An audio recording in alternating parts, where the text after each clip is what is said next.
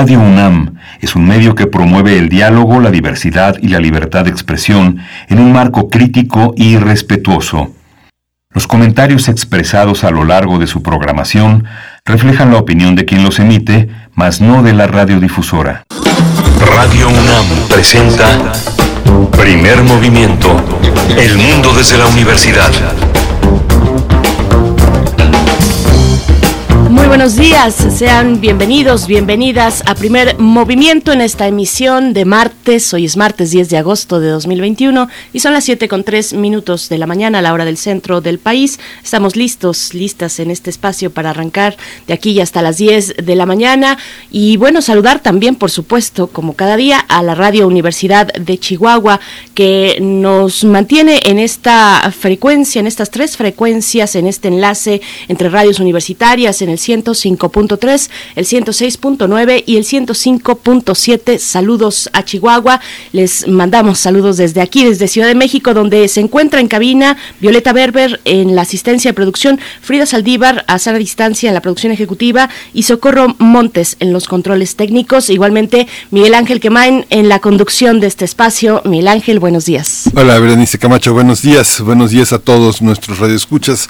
Hoy tendremos un menú interesante. Vamos a hablar de la convocatoria del premio José Rovirosa al mejor documental 2021 mexicano y estudiantil. Eh, quien no sepa que José Rovirosa fue uno de los más eh, importantes documentalistas en la desde mediados de los años 60, pues eh, le, encontrará sentido a este a este premio que desde, mil, desde 2008 se premia con el mejor documental estudiantil. Se instauró este premio al mejor documental mexicano en 1997, donde todavía no había una gran progresión del documental entre nosotros. Así que lo vamos a tratar con el director general de actividades cinematográficas de la UNAM, donde eh, Hugo Villa, Villa Smite se encarga de la preservación y difusión del acervo de la Filmoteca de nuestra universidad, y con Manuel López Monroy, él es director de la Escuela Nacional de Artes Cinematográficas de la UNAM, así que bueno, va a ser una, una conversación muy interesante para hablar de la convocatoria de este premio José Rovirosa.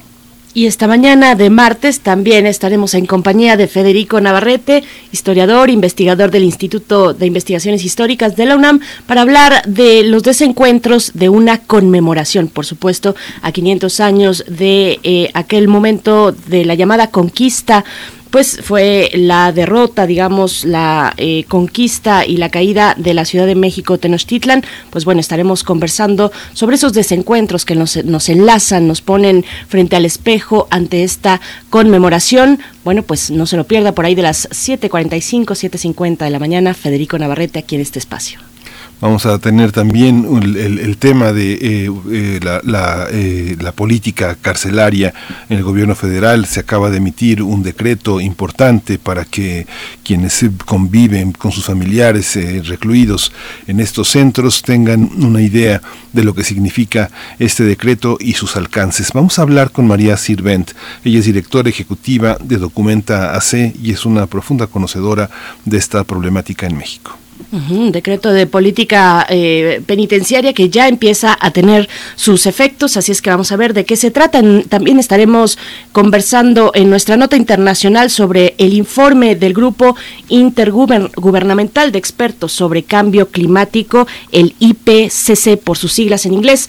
Estaremos conversando sobre este informe amplio que da la ONU eh, después de la examinación de más de 14 mil artículos científicos, bueno, conclusiones que nos llaman urgentemente a corregir nuestra ruta, nuestro camino como humanidad frente al medio ambiente. Vamos a conversar sobre los detalles con el doctor Adrián Fernández. Él es doctor en Ciencias Ambientales por el Colegio Imperial de Ciencia y Tecnología de Londres y también es director ejecutivo de la Fundación Iniciativa Climática de México y expresidente del Instituto Nacional de Ecología. Hoy tendré el privilegio de ofrecerles una selección de la poesía necesaria también.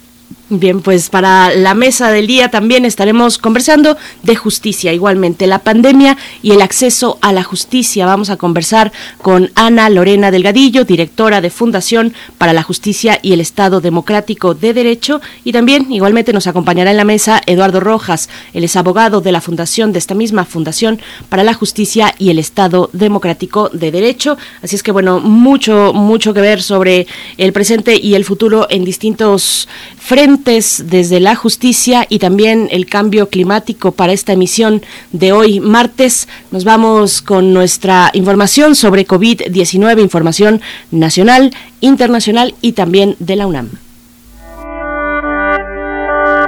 COVID-19. Ante la pandemia, sigamos informados. Radio UNAM.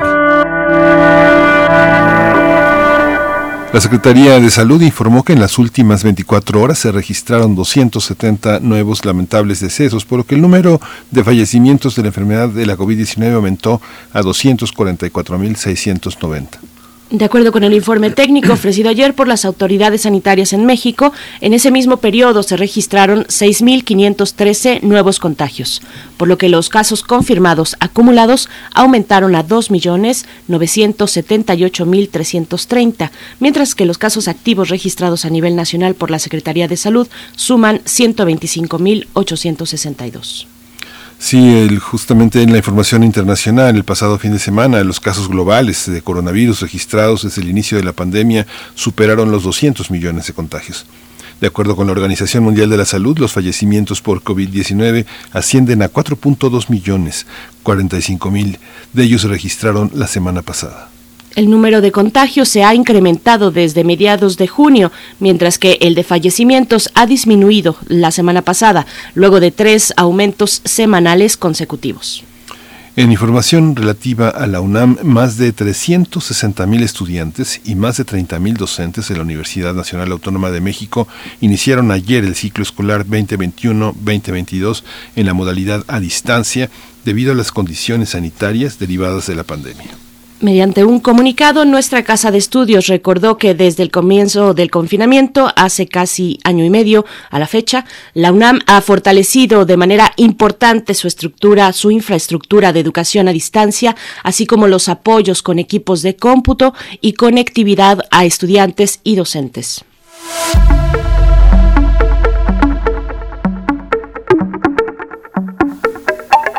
El Centro Cultural Universitario Tlatelolco invita a la exposición fotográfica virtual Halcones en Corpus, la construcción de un imaginario. Se trata de más de 100 fotografías sobre la manifestación estudiantil del 10 de junio de 1971 y la represión sufrida en Jueves de Corpus o el Halconazo. Esta exposición virtual del CCU Tlatelolco estará disponible hasta el 31 de diciembre todo este año a través de la página del Centro Cultural Universitario Tlatelolco, tlatelolcounam.mx, diagonal halcones Corpus. Halcones en Corpus es eh, la manera en la que pueden llegar a esta exposición virtual. Y pues bueno, vamos en este momento a invitarles, como siempre, a escribir en redes sociales, a ponernos en contacto a través de esas vías que son en Twitter, arroba PMovimiento y en Facebook, Primer Movimiento UNAM. Nos vamos con música a cargo de Sara Kuruchich. Junam es la canción.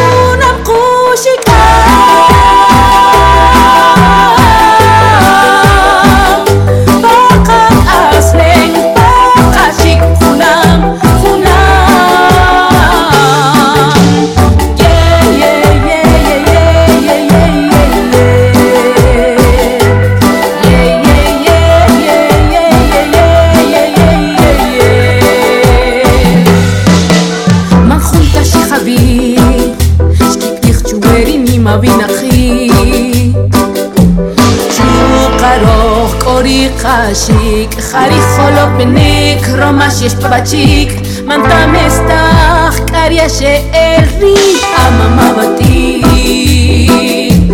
Tikuje, pagush, majunta shihabi, una kushika.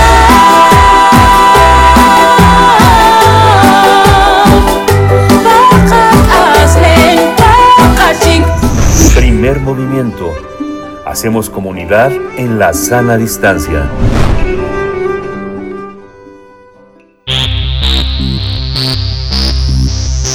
Festivales, ferias y más. Recomendaciones culturales. El premio José Rovirosa al mejor documental mexicano tiene como propósito rendir homenaje a la obra docente cinematográfica del maestro José Rovirosa Macías, un destacado cineasta universitario y reconocido promotor del género documental en México. Es por esta razón que la Dirección General de Actividades Cinematográficas de la UNAM y el Centro Universitario de Estudios Cinematográficos, ahora Escuela Nacional de Artes Cinematográficas, instauraron este premio en julio del año de 1997.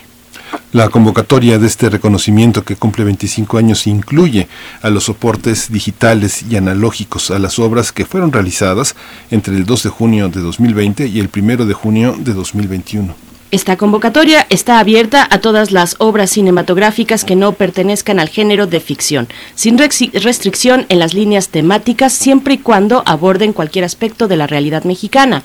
Así que podrán participar las obras documentales filmadas en soporte analógico o digital, como ya se ha expresado, totalmente terminadas por mexicanos o extranjeros residentes en el país al momento de la realización del documental.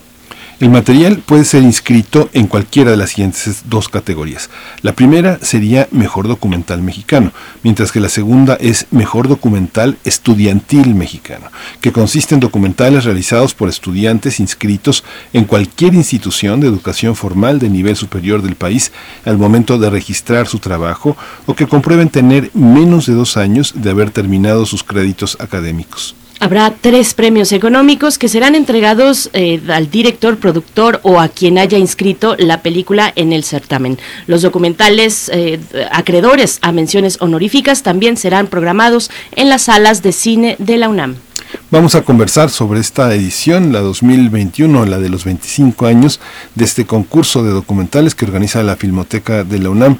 Y este día nos acompañan Hugo Villasmait, director general de actividades cinematográficas de la UNAM, donde se encarga de preservar y difundir el acervo de nuestra Filmoteca, de la Filmoteca de la Universidad. Hugo, bienvenido, buenos días.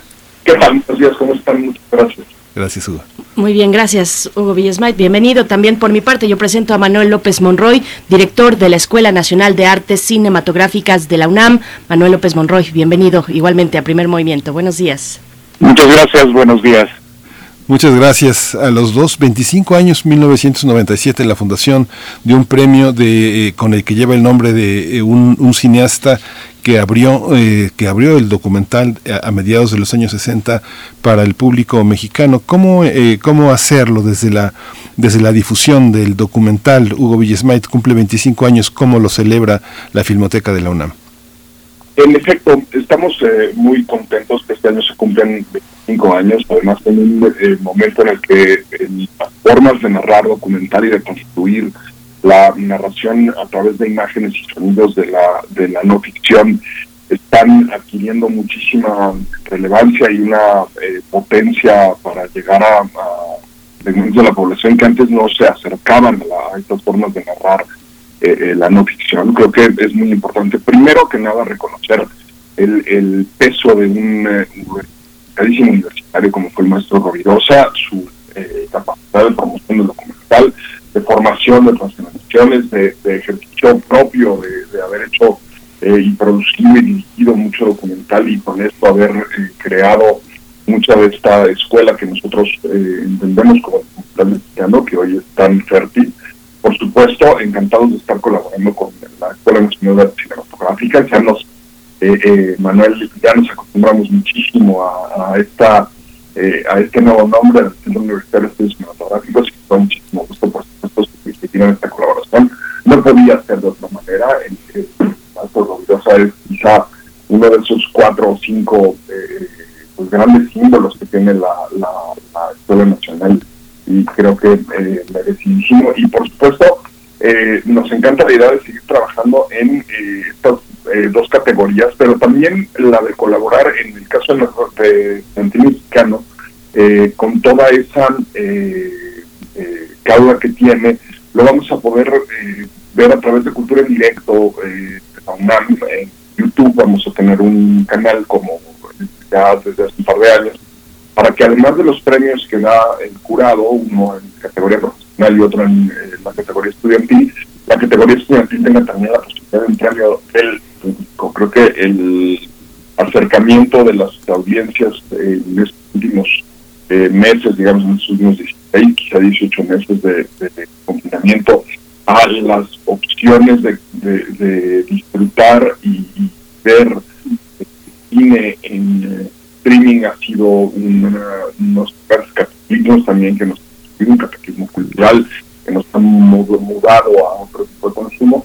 Y creo que es importantísimo que les podamos poner desde la universidad y desde el mejor documental que se produce les podamos poner la opción de ver una gran cantidad de documental en streaming en línea eh, de mucha calidad que tiene formas de narración y, e historias que cuenta que son eh, distintas a las de la gran masa de streaming que tenemos disponible en las eh, opciones pagadas y creo que eso pues, es también una, una parte muy importante y con un reconocimiento por supuesto de un premio en efectivo que se conoce también con, en este. Eh, Manuel López Monroy, eh, eh, director de la Escuela Nacional de Artes Cinematográficas de la UNAM, qué enorme responsabilidad frente a lo que dice también Hugo Villesmait, muchos trabajos que son señeros, a diferencia de otras especialidades de nuestra universidad, quien se titula con una tesis, que es un, documental, un corto, una ficción, realmente es un trabajo de gran lirismo, de gran expresión del yo, más que de la promoción de una metodología o de una religión del marco teórico, es, es, una, obra, es una obra artística. ¿Cómo estamos en esa situación? Emanuel López Monroy en, en, la universidad, ¿Cómo, cómo, ¿qué papel juega hoy el documental entre nosotros? No, bueno, el documental, o mm, diría mejor, como actualmente se le suele este, clasificar, el cine de no ficción, que abarca eh, un, un, abanico muy amplio de interpretaciones y de visiones del mundo, eh, pues goza de cabal salud. Yo diría que el documental, especialmente en los últimos años y especialmente en las generaciones más jóvenes, despierta un enorme interés. Las nuevas herramientas digitales, los teléfonos que ahora son accesibles eh, prácticamente para cualquier estudiante, eh, pues han sido utilizados como herramienta creativa, como herramienta de producción audiovisual de manera cotidiana por los estudiantes y esto ha permitido la creación de algunas propuestas documentales muy, muy estimulantes, eh, muy novedosas.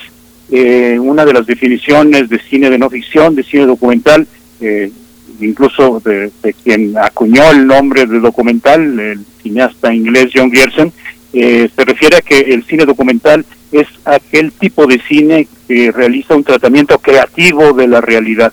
Este tratamiento creativo, esta interpretación creativa de la realidad eh, con las nuevas herramientas es una posibilidad que para los estudiantes es fundamental, no solamente como espectadores, sino también como productores. Y esto se siente mucho entre la comunidad universitaria y particularmente, desde luego, entre los estudiantes de la escuela, de la hoy Escuela Nacional de Artes Cinematográficas. De modo que sí, este, el cine de no ficción, eh, diría yo, goza de cabal salud y una muy buena muestra de esto es que el premio José Rovirosa llega a su quinta edición 25 años de que la universidad se reconoce, se premia y se difunde el, el mejor documental, documental mexicano, y desde hace también, eh, pocos años después de que inició, el mejor documental estudiantil mexicano. Hugo Villasmait, te eh, pediría hacer un poco de memoria en este sentido sobre ya un cuarto de siglo de este concurso. Eh, son 25 años de camino, de experiencias, de visibilizar la producción documental en México desde la UNAM. ¿Qué nos puedes comentar sobre esta memoria acumulada, digamos, y que se expresa en estos años? Pues, eh, mira, los, los eh, títulos que se han premiado en este concurso, que nos dan, como decía Manuel, nos dan muestra de, la eh, salud y de la solidez que tiene el documental en nuestro país. Están ahí eh, realizadoras como Alejandra Islas, que eh, ganó en 97 con Círculo Eterno, está Busi Cortés con Paco Chávez, Everardo González con Los Ladrones Viejos, que por cierto está estrenando un nuevo documental, Eugenio Poklovsky eh, con Los Herederos, Cristiane Burkhardt contrastando a Leida, un documental muy relevante además que, que está que retoca eh, lo que sucede con los movimientos estudiantiles después de la represión del 68 y el 71 y en particular la, la, la violencia en contra las mujeres en ese caso. Entonces creo que eso nos habla muchísimo del, de la solidez de todos estos nombres de quienes estoy hablando. Eh, han seguido eh, dirigiendo documental, lo han hecho de manera muy solvente y muy sólida y se pueden eh, ver en diferentes eh, medios. Y por supuesto, en la categoría estudiantil tenemos ahí eh, a Esteban Arrangois, a Rubén Montiel, a Estíbaliz Márquez, que ganaron en 2011 por Río Lerma, Sara Escobar, Causar, Causar Altas, Andrés Luz López por Artemio. Y creo que esas son las, las pues eso, los escalones que van colocándose en el paso de, de esta de este concurso y creo que es lo más eh, valioso que dejan, ¿no? La, la visibilidad que le damos a quienes producen y dirigen estos eh, documentales y pueden eh, quizá desde aquí continuar sus carreras y seguir avanzando y llevarse, por supuesto, un laurel muy importante y muy relevante para sus carreras. Manuel López Monroy, a veces el punto de partida no necesariamente viene desde la instrucción formal de la cinematografía, se, se toca, eh, es eh, una posibilidad multidisciplinaria, cuando se habla de documental puede venir desde otras disciplinas o desde la ciencia, desde el periodismo incluso, otras fronteras. ¿Cómo se ve de esta manera eh, el documental? Pues sí, desde la instrucción académica, pero con estas líneas que se pueden diluir de pronto cuando se habla de documental. Y una cuestión interesante es que efectivamente los alumnos cuando ingresan ya a la escuela de cine vienen eh, con varias horas de vuelo de haber hecho documental, de haber hecho cine, y, sucede con, con los más jóvenes, incluso ahora que eh, pues hay iniciativas para que desde, el, desde la escuela elemental, desde primaria y secundaria, eh, los estudiantes tengan acceso al lenguaje cinematográfico y puedan trabajar con las herramientas que son cada vez más accesibles.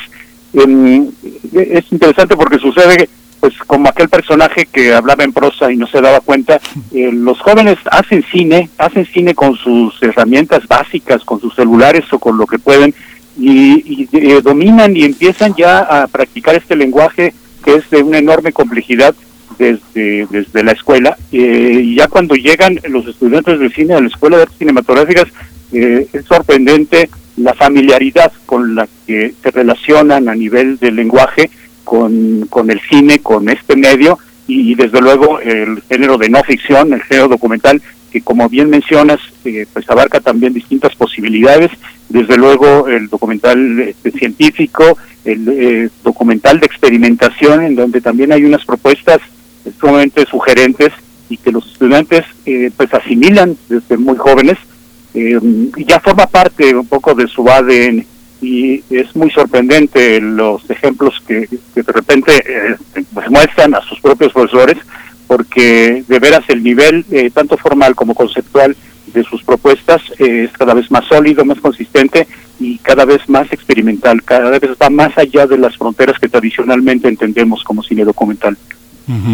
Hay una, el año pasado eh, tuvimos oportunidad de ver el, el, trabajo de Herzog sobre Family y Romance que señalaba justamente que el documental debería adaptarse a la experiencia del cine y alejarse del periodismo. Vemos eh, incluso en trabajos como de un periodista británico tan formal como Robert Fisk, por ejemplo, esta, esta utilización de giros de la retórica, de la narrativa, de ficción. ¿Cómo está hoy el documental en ese territorio de la construcción de la escena, de la, de la, de la ficción? Empezamos contigo, Hugo Villesmait. ¿Cómo, ¿Cómo lo visualizamos ahora que hiciste un largo recorrido por ganadores que tienen esa característica? Y en efecto, un poco, eh, también como Manuel dice, y lo, lo tienen además ahí de, experiencia directa y fértil en la escuela, lo que ha sucedido con el documental y con esta eh, eh, pues, nueva clasificación cartesiana de, decirle no ficción, tiene que ver mucho de, eh, con la con la cantidad de herramientas que, que tiene ahora la gente disponibles para eh, construir narraciones a partir de imágenes en movimiento encadenadas a sonido. Eh, esa eh, disponibilidad y, de alguna manera familiarización con las imágenes ha hecho que lo que entendíamos como documental, que era poner una cámara que alguien pasara enfrente, este, y, registrar solamente la realidad o registrarla y, editarla, este, montarla de una manera un poco más con una narración intencionada, pues, se ha desbordado y entonces ahora hay formas de, reconstrucción y, de eh, reinstalación de la realidad a través del montaje y de la cámara que son eh, realmente sorprendentes, que nos que nos conmueven muchísimo, que son de una potencia narrativa y lírica eh, extraordinarias y que no se habían pensado y que justo por la disponibilidad de medios quienes están haciéndolo ya ya acostumbrados de alguna manera a ver imágenes en movimiento y a, comunicarse a través de estas imágenes en movimiento, pueden hacer formas de comunicación mucho más elaboradas, mucho más complejas, que llegan además con mucha más eh, eh, potencia y cercanía a, los públicos. Entonces creo que es un, eh, como decía Manuel, coincido también, creo que es un momento extraordinario, un movimiento muy, un momento muy complejo en el que, por supuesto, la, la la solvencia académica y la, y la estructura eh, eh, formal que puede dar eh, una institución como la Universidad Nacional eh, es muy importante para que justamente puedan ser este, mejor valoradas y más y más estudiadas estas formas de comunicación. Pero creo que es pues eso extraordinaria la, la, cantidad y la calidad de materiales que podemos recibir y cómo nos conmueven y cómo nos narran muchísimas realidades distintas desde muchísimas perspectivas Manuel López Monroy pensaba en documentalistas como Joris Stevens, pensaba también en hombres de ficción como Hitchcock, que fueron tan determinantes la duración de los reels, de los, de los rollos de película para concebir ciertos acercamientos. Hoy la convocatoria propone 30 minutos como mínimo, 120 como máximo, pero también propone eh, eh, cuestiones técnicas como que se ha presentado en Full HD, eh, 1920 por 1080 eh, megapíxeles, el codec H.264. Todo esto es, es accesible para la gente que que está en la, en la eh, educación superior, en la licenciatura, es comprensible o se requiere un poco más de herramientas para entender este, este código que representa hoy estas cuestiones tecnológicas, almacenamiento, capacidad de, de, almacenamiento en un celular, todo este tipo de cuestiones. ¿Estamos en condiciones de, de hacer este trabajo? Sí, por supuesto, eh, las herramientas son cada vez más accesibles y la complejidad y sofisticación tecnológica de estas herramientas, que, son cada vez más accesibles, son también de muy alto nivel. El, eh, desde luego, el tiempo mínimo de 30 minutos para el mejor documental mexicano, máximo 120. Eh, en el caso del documental estudiantil mexicano es un mínimo de 10 minutos, mm. también con un máximo de 120. Y sí, estas características técnicas, pues prácticamente... El, los eh, la mayor parte de los teléfonos celulares este, lo tienen la resolución cada vez va aumentando los tamaños y los el peso de las herramientas y de estos instrumentos es cada vez más ligero y, yo apuntaría justo que esta relación entre la tecnología o lo accesible de la tecnología eh, está muy vinculada con las nuevas posibilidades de, de, tratamiento de la realidad. Eh, el documental actualmente tiende a ser cada vez más personal, cada vez más cercano, cada vez más directo. Eh, retomo un, término que también es muy común en el cine de no ficción, que se refiere al cine ensayo, eh, en el sentido, eh, un poco como en literatura, en el sentido de tentativa. Em, se trabajan, eh, muchos estudiantes trabajan con estas herramientas, interpretando la realidad, pero también pensando mientras se está produciendo. Es decir, ya hay una manera de reflexionar con el cine que da como resultado este tipo de propuestas. Eh, ubicarán el realizador Chris Marker, por ejemplo, que está muy vinculado con este concepto de cine ensayo, eh, que apunta a esta, a esta visión muy personal, muy de búsqueda, eh, que se facilita con las mismas herramientas. Y aquí yo comentaría también algo interesante porque, eh, por ejemplo, el mismo José Rovirosa, que desde los años 60 eh, trabajaba con documentales y, y pues su empeño está muy vinculado también con el dar visibilidad a comunidades, por ejemplo, comunidades indígenas. Una de sus películas más interesantes de principios de los 70, Ayautla, en una comunidad de, Oaxaca, la realizó con eh, cámaras de Bolex que se tenían en el Cueque en aquella época, que eran, em, pues era un lujo cuando podíamos trabajar con estas cámaras eh, con motor eléctrico. Es decir, cuando podíamos efectivamente tener planos muy largos que duraran más de 20 o 30 segundos, porque lo adicional con este tipo de cámaras que no estaban filmadas para uso profesional, pero que eh, son las que se utilizaban al principio en la escuela de cine, es que se podía trabajar con cuerda y eso permitió que eh, realizaran documentales en condiciones realmente muy, muy limitadas. Esta película Ayautla de José Rovirosa eh, pues da cuenta de una comunidad indígena en las tierras de Oaxaca eh, y muestra su vida cotidiana, este, la manera en que se relacionan con eh, la cosecha del café, por ejemplo. Y todo esto fue posible gracias a estas herramientas limitadas, a estas, eh, a estas cámaras que no estaban pensadas para uso profesional, pero que justamente por eso permitían un tipo de trabajo que difícilmente se hubiera podido realizar de otra manera. Algo similar está sucediendo actualmente con lo accesible que son estas herramientas son herramientas que no están pensadas para uso profesional, pero que están siendo asimiladas por este público, este, por estos realizadores jóvenes y eh, les está permitiendo, eh, pues, eh, por un lado, ser un, hacer un cine muy personal, porque están haciendo registro de su realidad cotidiana. decía un realizador francés también importante en los años 60 que lo que le interesaba era hacer un cine sobre su tribu y que su tribu era la de un barrio de París. Y algo similar sucede con estos cineastas jóvenes, ¿no? Están trabajando e interpretando la realidad cotidiana que tienen enfrente, están trabajando con sus vecinos, con sus amigos, con sus familias, pero también con el entorno cotidiano, urbano, eh, que les es muy accesible y que les es muy cercano. Entonces, esta, esta vinculación entre las posibilidades tecnológicas y una nueva concepción del cine me parece que es muy interesante y que se da cuenta en muchos de los documentales que se presentan en el concurso. Hugo Villasmait, bueno, eh, los ganadores de este premio serán eh, proyectados, los documentales ganadores serán proyectados en las salas de la UNAM, dice la convocatoria, pero las salas de la UNAM, bueno, las salas en general de cine se han visto severamente pues castigadas por esta condición eh, sanitaria que todavía está impuesta. ¿Qué, qué reflexiones nos puedes compartir eh, al respecto sobre el espectador que se sitúa en una sala de cine frente a aquel o aquellos todos los demás que ahora en este momento o todos nosotros observamos desde casa en una plataforma de streaming?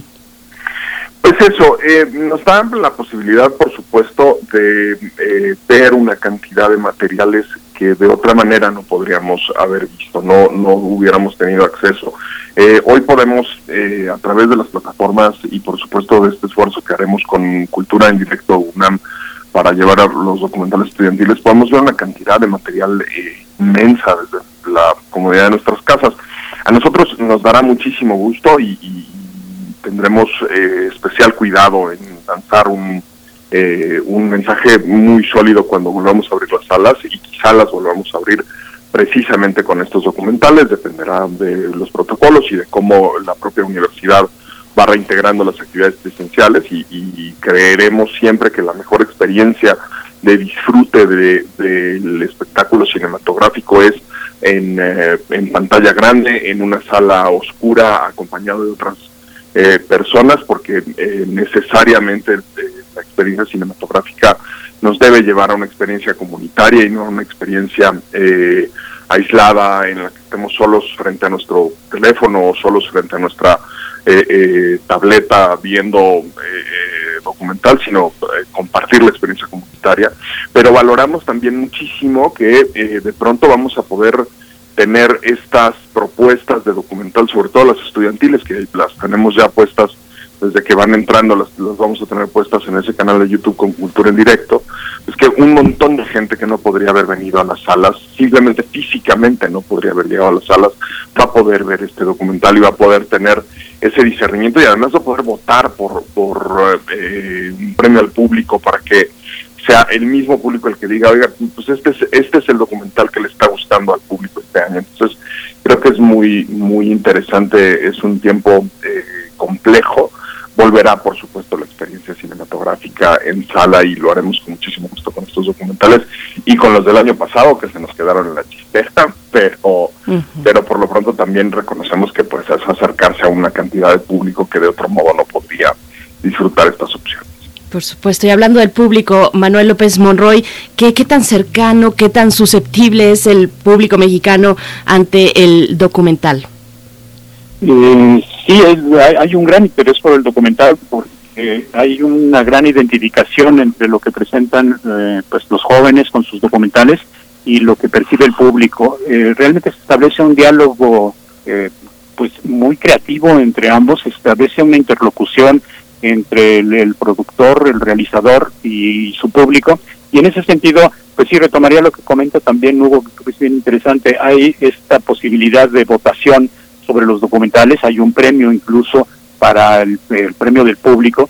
Eh, el público podrá votar por los documentales que se pondrán, este, que se podrán revisar y habrá un premio para el, el documental el premio del público, el documental que más haya gustado. Ya en otra, un par de misiones anteriores se dio esto. Eh, eh, de hecho, el, anterior fue de un estudiante de la ENAC, eh, que además curiosamente fue también bastante autobiográfico, porque es un estudiante que también pues, trabaja en, teatro y, hace comedia directamente, y, y es una especie de, de documental autorreferencial sobre su propio trabajo, sobre su propia experiencia y sobre sus dificultades para comunicarse con el público y fue justo este documental el que ganó el premio del público.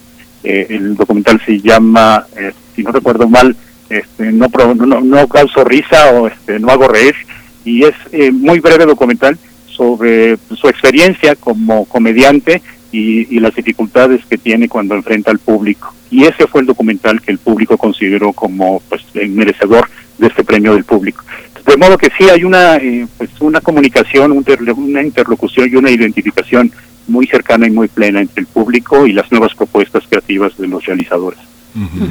Fíjate, Manuel López Monroy, que la experiencia que que puedo tener en relación a los premios del público es que eh, no es el público el que busca los documentales, sino los documentalistas que buscan al público. Y muchas veces muchos documentales en distintos concursos este, latinoamericanos y nacionales en universidades y estatales del país, muchos cineastas, muchos documentalistas que pertenecen a grupos que pueden ser de la comunidad LGBT o de discapacidad o grupos indígenas o grupos políticos, buscan a su público y ganan el premio del público.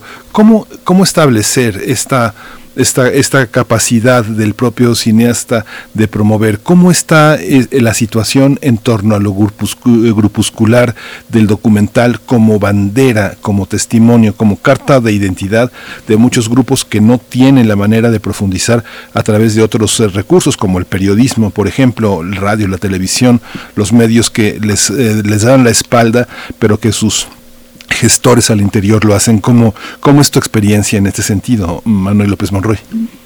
Mm, sí, me parece que lo que sucede actualmente también, eh, pues vinculado con la tecnología, pero no solamente con la tecnología, sino con una concepción eh, diferente del medio cinematográfico, es que em, en los años 60 también eh, algún realizador francés soñaba con un futuro en que eh, hablaba de la cámara bolígrafo. Decía, ah, en un futuro todos podrán tener acceso a las herramientas para producir, todos seremos productores y este desplazamiento de espectador a productor me parece que en los últimos años se ha realizado de manera muy plena y esto tiene que ver con lo que señalas, estos grupos que normalmente tenían enormes dificultades para, para hacerse visibles, para dar su interpretación del mundo, de la realidad, de, de su vida cotidiana, eh, cada vez lo ven como más eh, posible, cada vez es más factible para estos grupos y está dando, están produciendo entonces una visión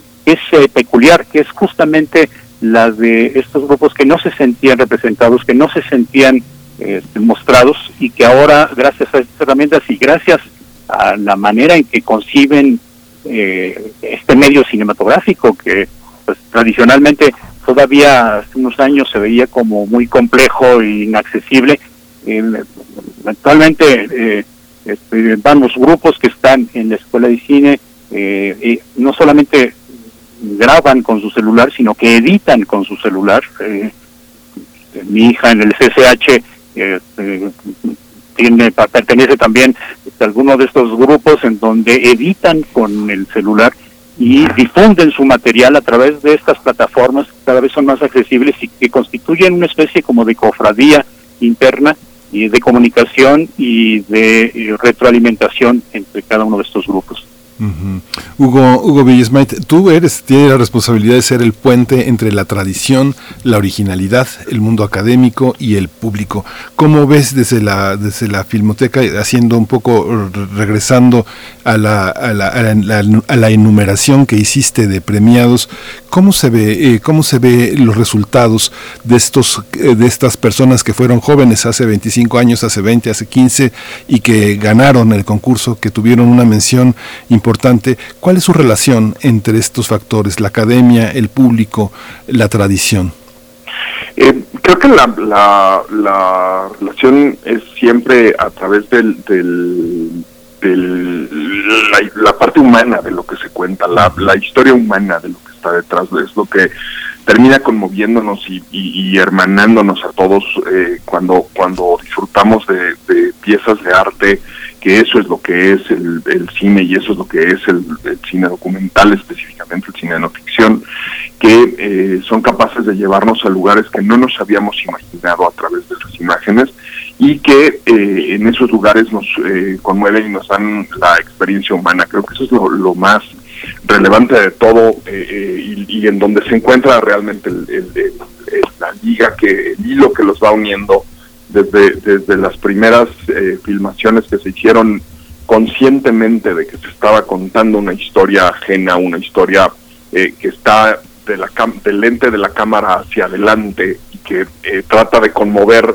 de la pupila hacia adentro. Este, creo que eso es lo que termina uniendo y lo que termina ganando y lo que hace que sea tan fértil además el cine documental o de no ficción como ya no no no vamos a poder llamarle de una sola de estas dos maneras como bien decía eh, Manuel eh, creo que eso es lo más importante. Por supuesto la cercanía de estas eh, piezas con algunas vanguardias artísticas que creo que también las van ligando por ahí con, con elementos que después se pueden clasificar no alrededor de, cierto eclecticismo cierta eh, eh, cierta eh, desconfianza de todo lo este, formal y todo lo establecido que justo la libertad de medios les permite eh, experimentar pero bueno en el fondo lo que lo que conmueve es que seamos que sean capaces de contarnos una historia que llegue a nosotros y que sus imágenes nos nos, nos conmuevan y nos hagan darnos cuenta de nuestra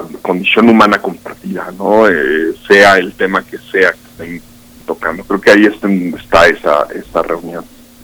Por supuesto, bueno, ya estamos a punto de despedirnos, pero les pediría los detalles, algunos detalles que quieran compartir eh, para esta convocatoria. Por supuesto, recordar que está en filmoteca.unam.mx, se encuentra la convocatoria también en la Gaceta de la UNAM, en distintos medios universitarios. Pero bueno, Manuel López Monroy, ¿quiénes pueden participar y cuáles son los lineamientos, digamos, del material que se puede entregar en esta convocatoria?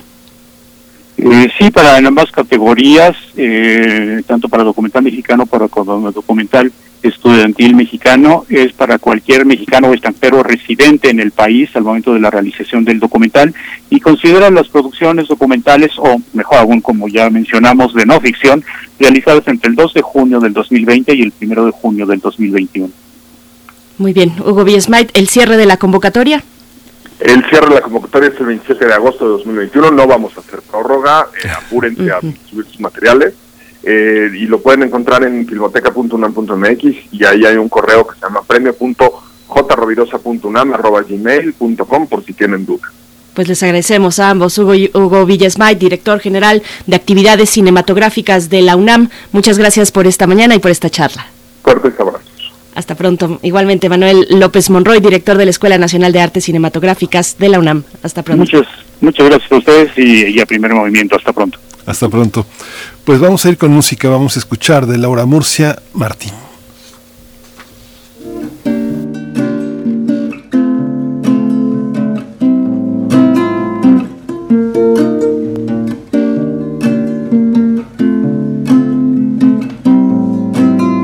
Serás la luz que busco en mí, serás tal vez una ilusión. ¿Será que el día me jugó una dulce broma y se burló?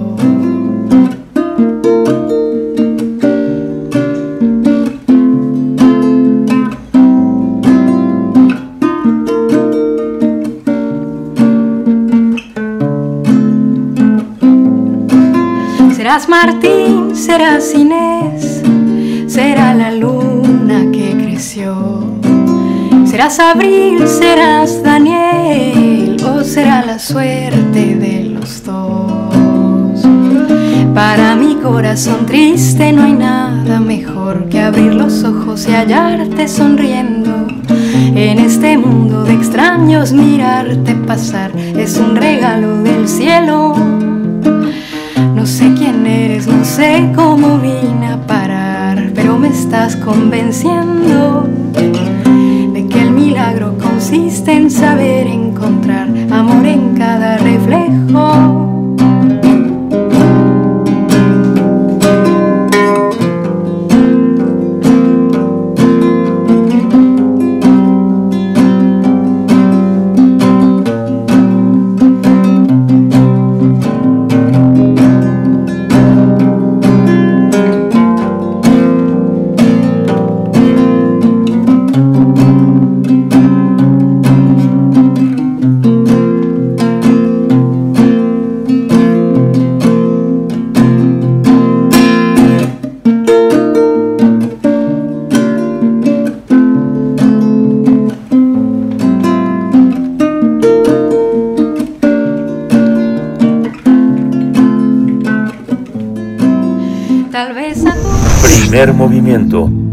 Hacemos comunidad con tus postales sonoras. Envíalas a primermovimientounam.gmail.com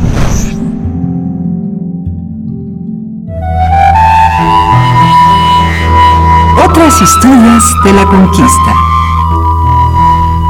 Ya nos acompaña Federico Navarrete, historiador, antropólogo, investigador del Instituto de Investigaciones Históricas, para hablar de los desencuentros de una conmemoración. Federico Navarrete, ¿cómo estás? Qué gusto, como siempre. Hola, buenos días, Berenice. Buenos días, Miguel Ángel. Buenos días, Federico. Pues, pues ya estamos en justamente en la en la culminación de este largo proceso de, de conmemorar la llamada conquista, la mal llamada conquista española de México, o más bien pues la guerra de 1119-1121. Este viernes pues es 13 de agosto, con lo cual eh, se cumplen los 500 años de la caída de México Tenochtitlan, de la captura del Tlatuani, bueno, no era Tlatuani, del gobernante mexica eh, Cuauhtémoc, y, y con eso pues ya la, la rendición definitiva de, de los mexicas que seguían resistiendo en Tlatelolco, y pues este el pues de alguna manera eh, esa fecha ha sido marcada simbólicamente como la fecha de la conquista no entonces pues me pareció interesante hacer algunas reflexiones de, lo que ha sido la conmemoración hasta ahora.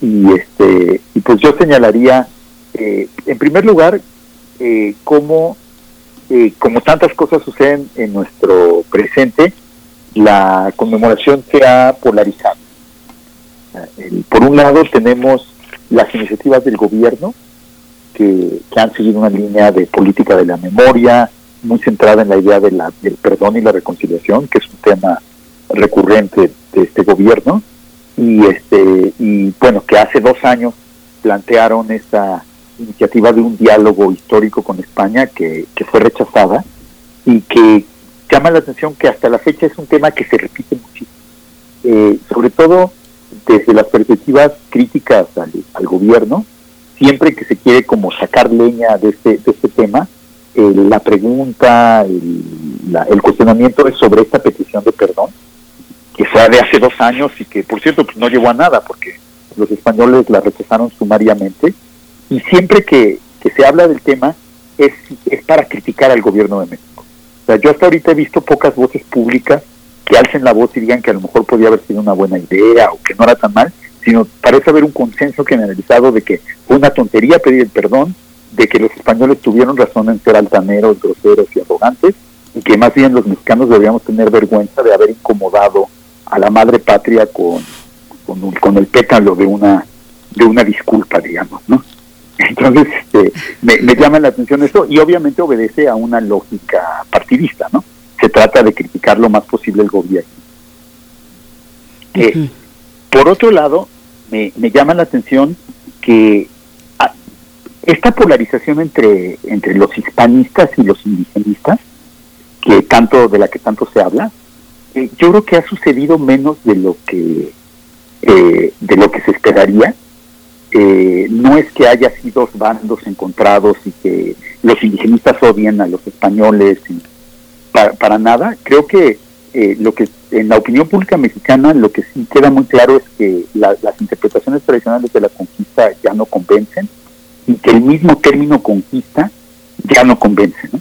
Hay amplios sectores de la población que rechazan el término y debo decir que yo como historiador que estaba tan acostumbrado siempre a utilizar ese término como algo natural, me, me desconcertaban estos cuestionamientos de la gente al término conquista, pero realmente me he dado cuenta que, que sí tienen su sentido, ¿no? Que la gente lo que rechaza con el término conquista es la idea, uno, de una dominación española absoluta, que es vista como algo ilegítimo, y que por otro lado, pues en realidad nunca existió, porque los españoles no, no, no impusieron una dominación absoluta, pero es un poco la visión que hemos tenido y que la gente rechaza. Y luego, por otro lado, lo que rechazan es la idea del avasallamiento total de los indígenas. O sea, la conquista como una destrucción del mundo indígena es algo que también despierta mucho resquemor entre la gente. Y, frente a este, estas dudas, que, que son dudas que no son más, o sea, esta, este cuestionamiento al término conquista no es tanto un cuestionamiento teórico o académico, sino es más bien una cosa que se hace en la cultura más general, en la, en la discusión política o en la, en la discusión más, eh, más contemporánea, no tanto en una discusión histórica académica. Y es que y me llama la atención que los historiadores han respondido muy indignados. eh, en general yo diría que en estos últimos meses ha habido muchos historiadores muy enojados, este, como quizá porque hay mucha gente enojada por todos lados, pero este, ha habido muchos historiadores enojados y su, su defensa del término conquista eh, se refiere únicamente a este significado histórico. O sea, la conquista eh, es el término que usaba en el siglo XVI, la, defienden de manera muy específica y no discuten las implicaciones del término conquista. Entonces, pues tenemos medio un diálogo de sordos, porque a la gente eh, no le importa tanto si la conquista, si el término conquista se usó en el siglo XVI o no, sino le importa que ahora significa cosas que no les gustan. Y a los historiadores no les importa lo que la- el término conquista significa a la gente, sino solo les importa cómo se usó en el siglo XVI.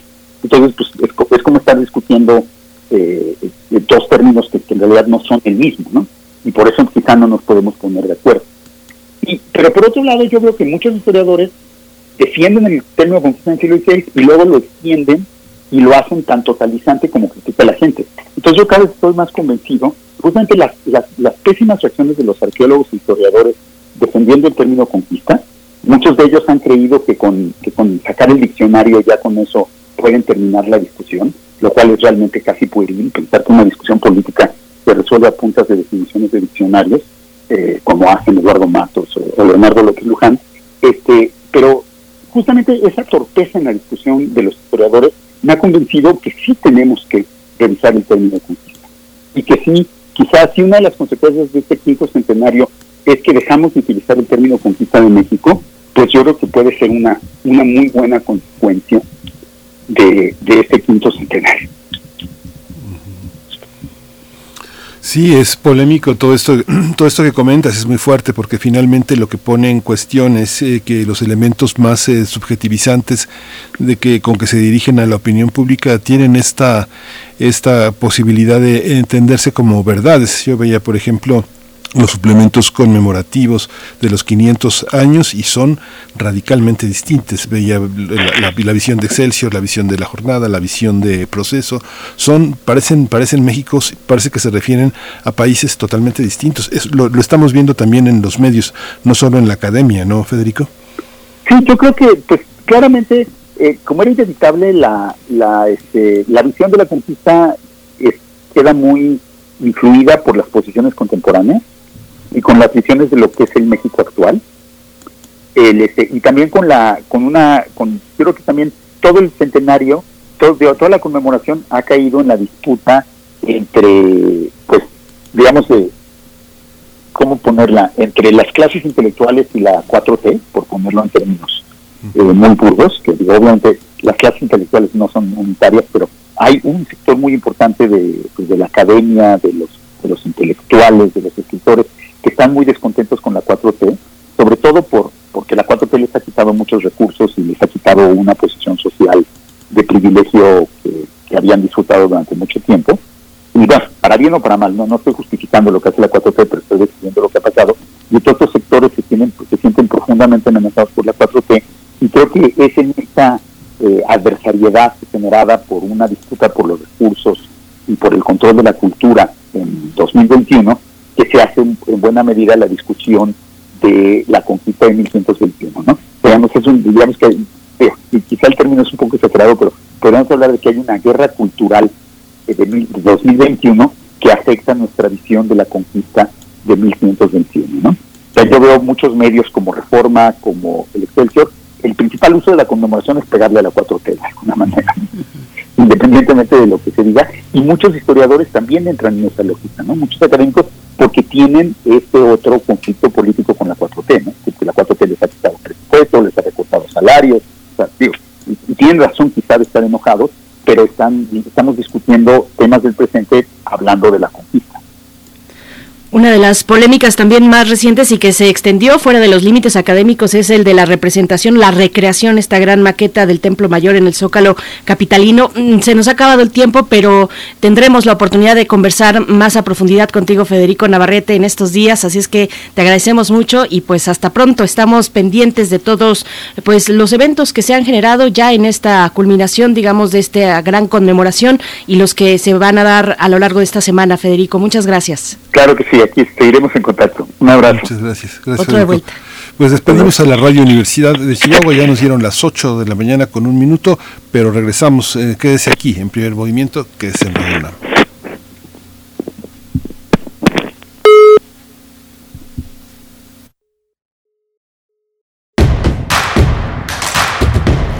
Síguenos en redes sociales. Encuéntranos en Facebook como Primer Movimiento y en Twitter como arroba PMovimiento. Hagamos comunidad.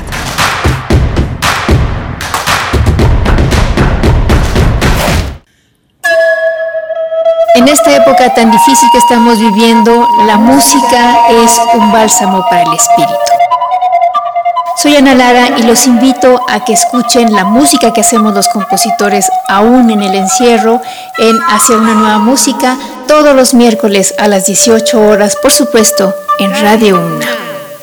Experiencia sonora.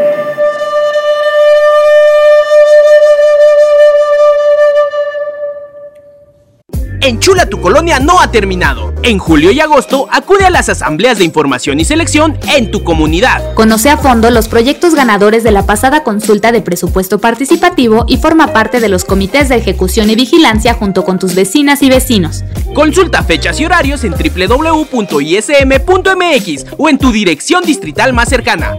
No olvides tu credencial para votar y cubrebocas. Con participación, todo funciona. Instituto Electoral Ciudad de México. Mi papá ya estaba tendido en una cama a causa de la cirrosis hepática. Tomaba mucho. Cuando mi padre murió, ya nada más se incorporó y vomitó un pedazo de sangre, se ajustó y murió. Mi hermano Martín murió a causa de las drogas y el alcoholismo. No te tenías que morir, primero mi papá y luego tú. Resultado del alcohol me quitó a las personas que más amé en la vida, las hizo sufrir. El mundo de las drogas no es un lugar feliz. Busca la línea de la vida, 800-911-2000. Encuentra la música de primer movimiento día a día en el Spotify de Radio UNAM y agréganos a tus favoritos.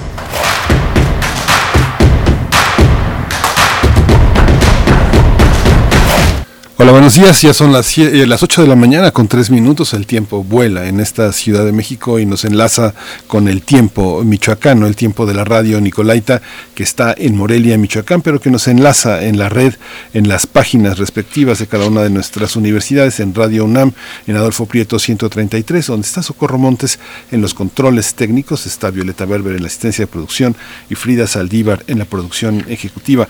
Del otro lado del micrófono, mi compañera Berenice Camacho. Buenos días. Berenice.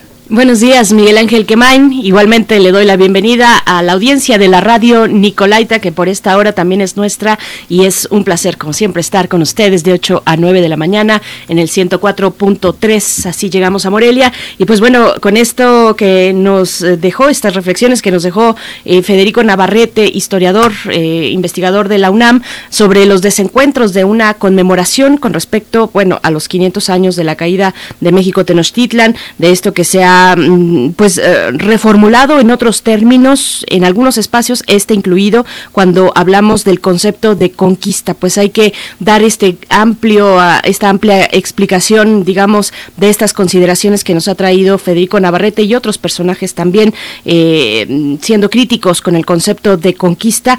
Bueno, estábamos también eh, comentando hacia el cierre esta polémica por la recreación del Templo Mayor en el Zócalo Capitalino y bueno, les invitamos a ustedes, como siempre, eh, ustedes tienen esa última palabra a participar en redes sociales. Coméntenos, coméntenos qué les parece esta iniciativa, acerca o no al resto de la sociedad, pues no especializada eh, a esta conmemoración, hacer este tipo, llevar a cabo este tipo de actividades, de promociones de una fecha histórica en nuestro país. ¿Cómo lo ven ustedes? Ahí están nuestras redes sociales, arroba P Movimiento en Twitter, primer Movimiento UNAM en Facebook, otros también dicen, bueno, pues no estamos en este momento para eh, destinar eh, parte del presupuesto, lo que sea que se haya destinado en esta obra, a, pues en este momento, ¿no? Donde estamos en, un, mm, eh, en tiempos críticos frente a lo que ocurre con la pandemia y la economía. En fin, ahí están las redes sociales para que nos envíen sus comentarios, Miguel Ángel. Sí, las representaciones de la cultura han sufrido una modificación, una modificación ejemplar de las jerarquías que el gobierno federal ha implementado en materia cultural, pues rompen de alguna manera con un pasado que sí trataba de emular las cuestiones eh, faraónicas que otros países establecen, también países que tienen su propia manera de representar ideológicamente sus, eh, a, sus héroes y a sus eh, vectores culturales. Uno piensa en una ciudad, una sociedad tan importante como la francesa con su cultura, sus universidades y sus instituciones, por ejemplo, fue incapaz de representar lo que significaba Jean Genet, lo que eh, representa Céline, incapaces, totalmente incapaces, pero sí pueden representar su pasado romano, eh, sus ah, labores sociales de la cultura. En fin, pasa lo mismo con Alemania. También tiene sus cuotas negras. Por ejemplo, Alfred Doblin nunca ha tenido un homenaje como merece en, en, Alemania. Thomas Mann sigue pendiente. Robert Musil, en el caso también de la Mittel Europa y de las sociedades vienesas. Hay muchos pendientes y justamente el público mexicano tiene oportunidad de ver lo que han publicado este fin de semana distintos suplementos desde el proceso con una edición impresa y digital muy interesante, muy importante, muy también un poco también de, de, de, de, esquemática, los viejos textos nuevamente sacados de exhumados, la jornada semanal, el periódico Reforma, Excelsior, en fin, ha sido tiene, tenemos un panorama muy interesante para ilustrar todo lo que señala Federico Navarrete. Por supuesto, pues coméntenos, ahí también eh, hay ejemplos, pues hay múltiples ejemplos, yo me quedé pensando eh, en, las calles de Cali, donde pues en su momento tuvo esta polémica ver desfilar eh, mujeres en, atuendos tradicionales, mujeres negras en atuendos tradicionales, no era en Cali, perdón, era en Cartagena, particularmente en Cartagena, pues como una parte de un entretenimiento turístico, digámoslo así, recreando aquellos momentos de esclavitud, pues bueno, sí han tenido sus críticas, esas miradas al pasado, esas exposiciones, digamos, actuales de lo que se entiende por pasado o lo que los gobiernos o la voz triunfante eh, determina que es nuestro pasado, pues bueno, ahí está, ahí está abierto el debate para que ustedes puedan participar en esta mañana y en esta hora donde en unos momentos más estaremos eh, hablando de otras cuestiones importantes para nuestro país y para el mundo, por supuesto. Estaremos conversando con María Sirvent, directora ejecutiva de la organización Documenta AC, acerca del decreto de política penitenciaria del gobierno federal, los detalles, los perfiles que eh, se, serán y son considerados para este decreto para obtener eh, pues la libertad, para obtener la libertad finalmente. Hay ahí cuatro perfiles muy específicos, pero bueno, lo que significa a nivel de eh, pues el, tratamiento de justicia desde las instituciones que ha sido fallido en estos en algunos de estos casos y pues bueno, los derechos humanos también en medio de toda esta cuestión cuando se trata, por ejemplo, de personas de personas adultas mayores que serán consideradas dentro, dentro de este decreto. Así es que, bueno, los detalles en unos momentos más, Miguel Ángel. Sí, vamos a tener ese, ese, ese panorama tan, tan interesante. Y, y, bueno, pues si ya está la nota nacional lista, ¿vamos allá? Vamos para allá. Primer movimiento. Hacemos comunidad en la sana distancia. Nota nacional. El gobierno nacional, el gobierno, el gobierno federal anunció que en los próximos días será publicado en el Diario Oficial de la Federación un decreto de política carcelaria en favor de la población privada de su libertad por delitos del fuero federal sin sentencia, torturada y adulta mayor en casos particulares. En la conferencia matutina del pasado 29 de julio, Olga Sánchez Cordero, secretaria de Gobernación, anunció que por instrucción presidencial será elaborado un proyecto de decreto también eh, contemple que también contemple la libertad para las personas que no hayan recibido sentencia después de 10 años, siempre y cuando no hayan cometido delitos considerados graves y que no estén acusados por delitos de sangre. Asimismo, el decreto, podría beneficiar a quienes se compruebe que sufrieron tortura bajo el protocolo de Estambul y prisión domiciliaria para personas adultas mayores de 75 años que no hayan cometido delitos graves, así como mayores de 65 años con enfermedades crónico-degenerativas. De acuerdo con datos oficiales, la población no sentenciada por delitos del fuero federal asciende a 12.358 personas, es decir, el 13% del total que se consideran 94.547 personas no sentenciadas en el país. Vamos a, analizar eh, a partir del anuncio de un decreto presidencial para liberar a personas privadas de la libertad que cumplen con estos requisitos que enumeramos. Para analizarlo está con nosotros María Sirvent. Ella es directora ejecutiva de Documenta AC. Le doy la bienvenida, le agradezco que esté con nosotros esta mañana, María. Muchas gracias. Bienvenida. Muchas gracias y muy buenos días. Saludos a todos. Buenos días, María Sirvent, bienvenida a Primer Movimiento. Pues bueno, mi primera cuestión, mi primera pregunta, eh, que nos compartas tu consideración sobre eh, cómo, cómo se distingue este decreto sobre política penitenciaria frente a la ley de amnistía. ¿Qué consideraciones, qué distancias y qué cercanías pueden tener, eh, por favor, María Sirvent? Sí, bueno, este, lo primero que me gustaría comentar es evidentemente se celebra, ¿no? Se celebra que quieran impulsar políticas en las que se quieran liberar a personas, ¿no? Con ciertos perfiles que no deberían de estar en prisión, que se ponga en el centro a la persona y al debido proceso.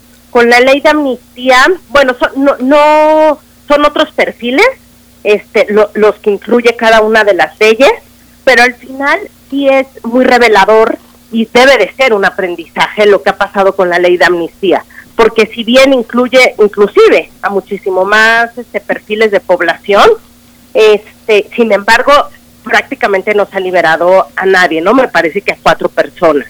¿Por qué? Por el procedimiento, por la forma de aplicar, porque habría también que ver cuántas personas realmente son beneficiarias, ¿no? Eh, hay que recordar que tanto la ley de amnistía como este decreto está dirigido a personas que estén por delitos federales, que sean delitos no graves, realmente con esas características a nivel federal, cuántas personas vamos a encontrar. Creo que ese es un punto muy importante. El antes de, expedir políticas públicas, eh, el poder hacer un diagnóstico de quién está en prisión, por qué, por qué delitos para beneficiar al mayor número.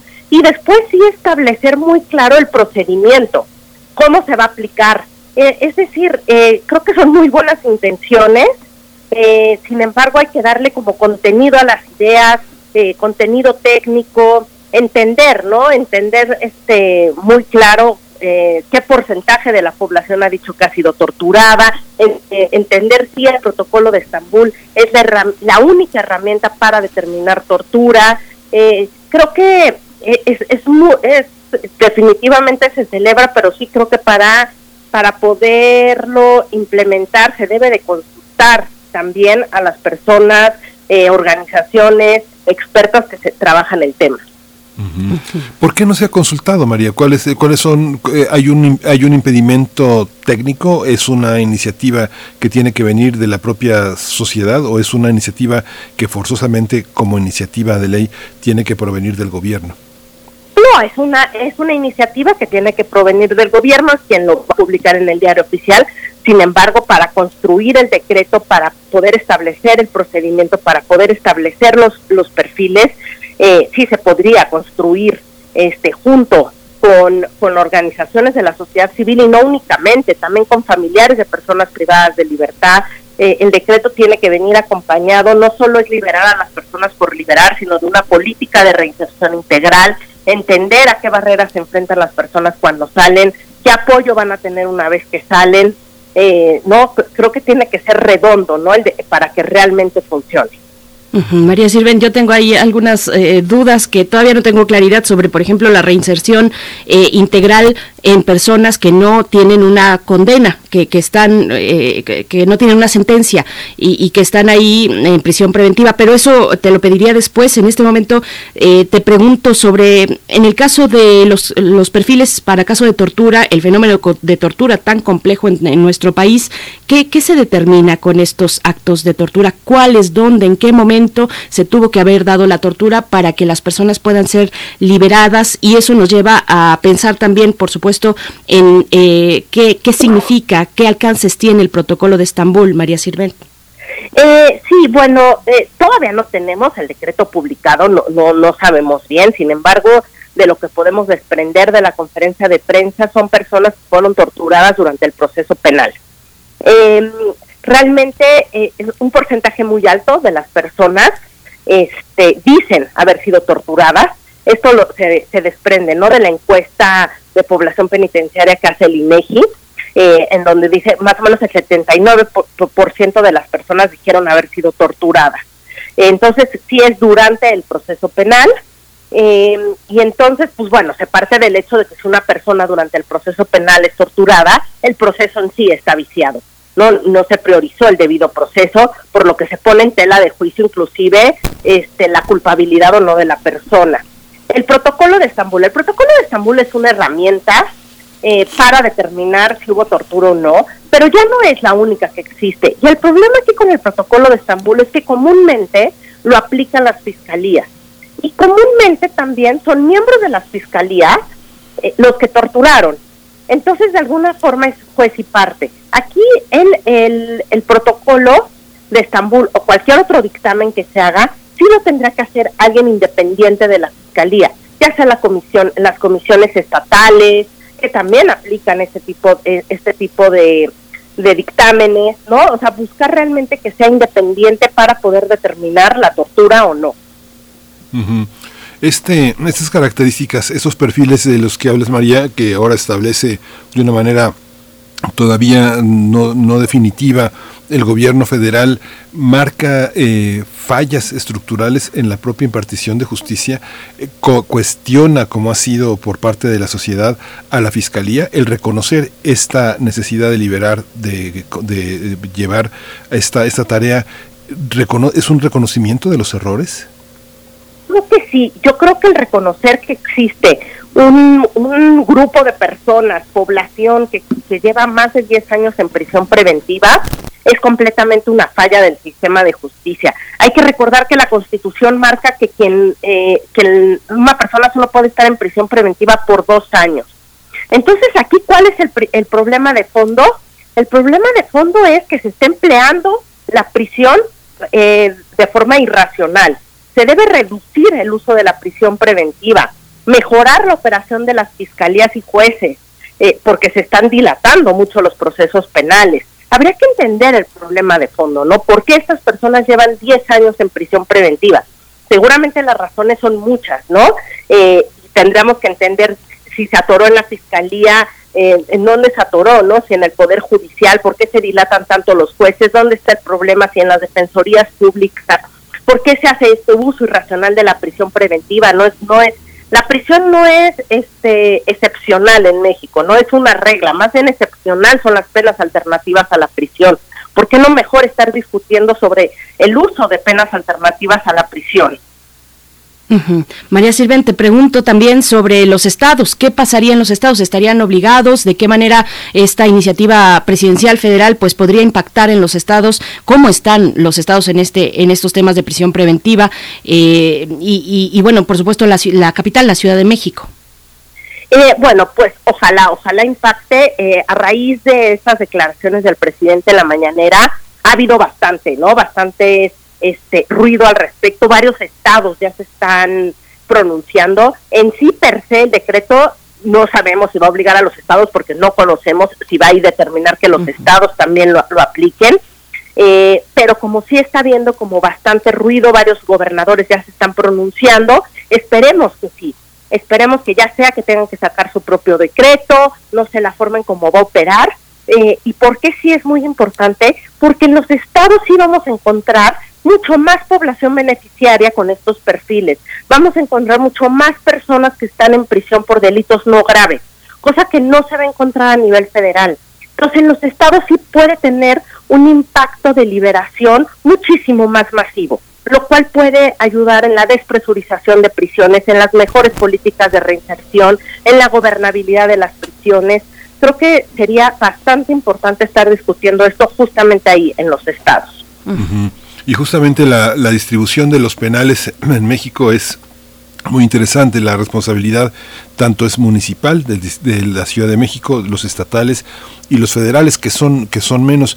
Aquí la, actividad, las denuncias, la, la labor de las comisiones de derechos humanos cómo, cómo juegan es una es una es un, es un agua que va para su molino y que de alguna manera todas las quejas toda la ingobernabilidad la corrupción en las cárceles queda también de manifiesto con esta búsqueda de perfil y con esta indagación. Es así María sí pues las, las comisiones estatales lo que deberán de estar haciendo es en sus recomendaciones que probablemente algunas los hagan pidan investigar los hechos, eh, eh, en las recomendaciones que emitan sobre la situación de las prisiones puedan hablar sobre los problemas más estructurales, más que únicamente por la, por la queja que yo motivo a esa recomendación, que seguramente son casos particulares, sino hablar pues, sobre los problemas más estructurales y sobre posibles soluciones.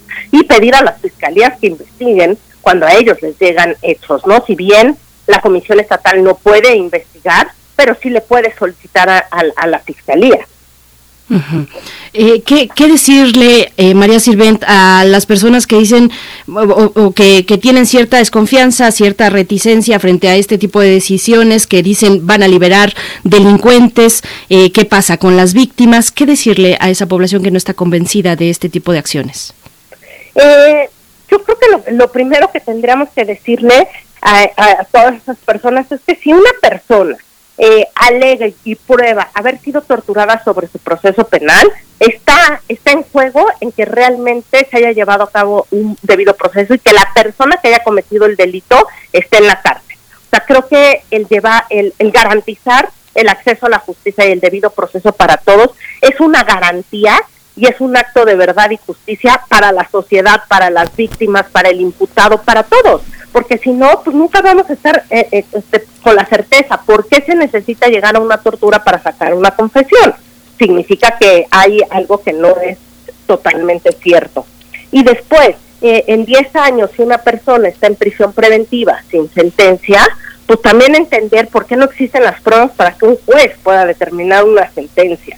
No, creo que estas, aparte ya son medidas que están establecidas en la Ley Nacional de Ejecución Penal, la de adultos mayores, mayores de 75 años, mayores de 65 años con enfermedades crónicas, sobre esta población de adultos mayores, yo le diría a la gente, realmente, este, ¿cuál es nuestro costo-beneficio que estén ahí? Al final, las personas privadas de libertad, pues también tienen un costo para el Estado, ¿no? Es decir, para todos nosotros.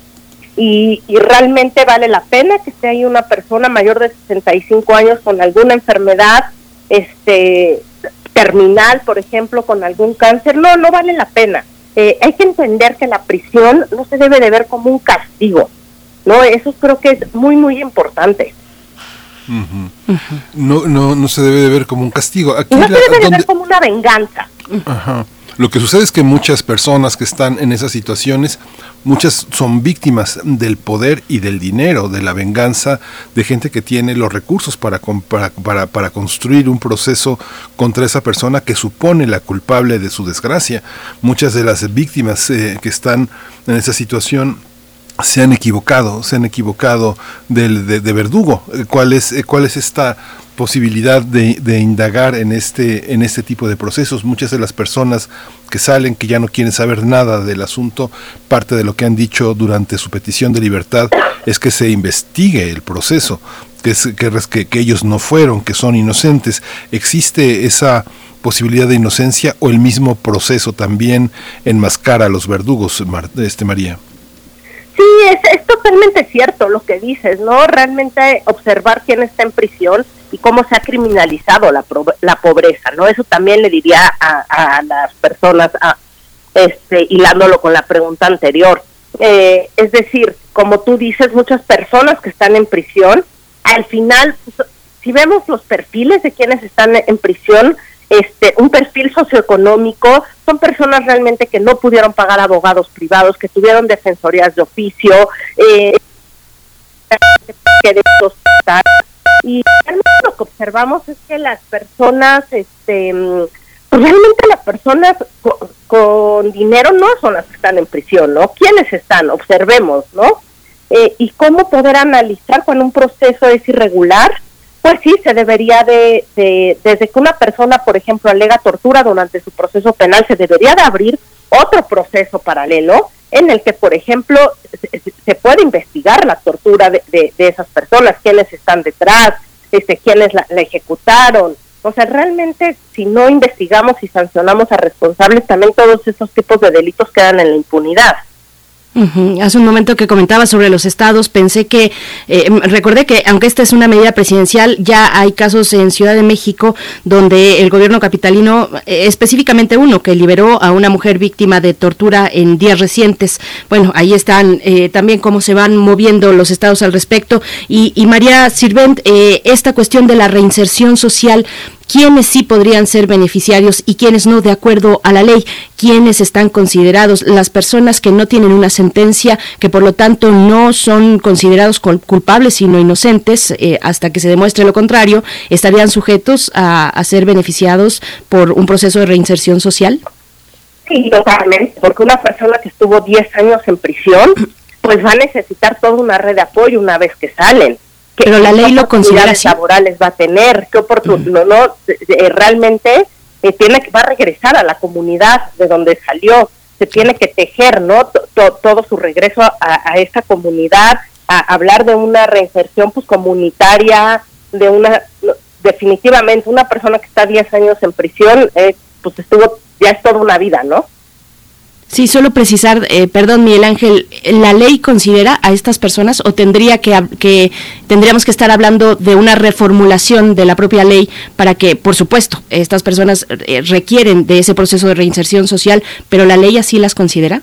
Sí, la Ley Nacional de Ejecución Penal considera a todas las personas que salen de prisión, hayan sido sentenciadas o no. Mm, ok. Sí, perdón, Miguel Ángel, me, sí, perdón. me interrumpí. Hay una, no, no, no, no, está bien, muy bien.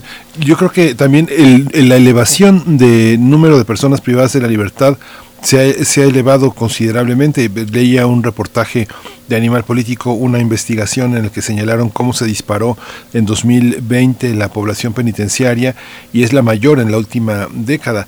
¿Cómo, es, cómo estamos en ese, en ese terreno? ¿A qué personas se les aplica la prisión preventiva, eh, qué criterios eh, se eslabonan con esta cuestión del pasado, María. Eh, hay una parte en la que los nuevos procedimientos parece que se renuevan, pero al mismo tiempo también reproducen vicios del pasado. ¿Esto es así? Sí, bueno, sí, sí es lamentable que la prisión, el número de personas en prisión ha aumentado justo en el marco de una pandemia, en donde los lugares, eh, las prisiones son lugares de encierro, en donde pues el virus se iba a esparcir evidentemente más rápido y tener mayores consecuencias, sí efectivamente ha aumentado y justamente ha aumentado en el número de personas en prisión preventiva. Este, ¿por qué razones? Yo creo que hay varias por marcar algunas. Bueno, el catálogo de delitos, este, de delitos que merecen una prisión preventiva oficiosa está en la Constitución eh, y es un es un catálogo que inclusive ha aumentado, ¿no? Aumentó con este nuevo gobierno. O sea, por un lado quiere dar estas políticas, pero por otro lado ha aumentado el catálogo de delitos que merecen prisión preventiva, que están en la Constitución y que son un gran número de delitos, un gran número de delitos y que por cierta circunstancia es prisión preventiva automática. Y también por otro lado, pues aumentó la prisión porque eh, hubo muy pocas liberaciones por beneficios de preliberación, porque los poderes judiciales, eh, hubo, hubo momentos de la pandemia, ha habido ciertos momentos en los que, en, los que no han trabajado. Y, el, y entonces el número de beneficios de preliberación que se han dado bajó drásticamente, cuando el número de personas privadas de libertad aumentó. Pues es lamentable porque entonces el Poder Judicial sí trabajó para poder encarcelar a más personas, pero no para poder liberar. Eh, entonces, creo que una razón puede ser esta del contexto de la pandemia, de cómo actuó el Poder Judicial, y por otro lado, eh, la parte pues que el delito de, de del catálogo de delitos pues ha aumentado, ¿no? Aumentó con, eh, con Andrés Manuel, no me acuerdo si me parece hace un par de años, y de por sí ya era un catálogo bastante amplio. creo que es ese, de ese catálogo de delitos el que habría que revisar realmente qué delitos necesitarían automático eh, la prisión y cuáles podrían la persona cumplir su procedimiento en libertad.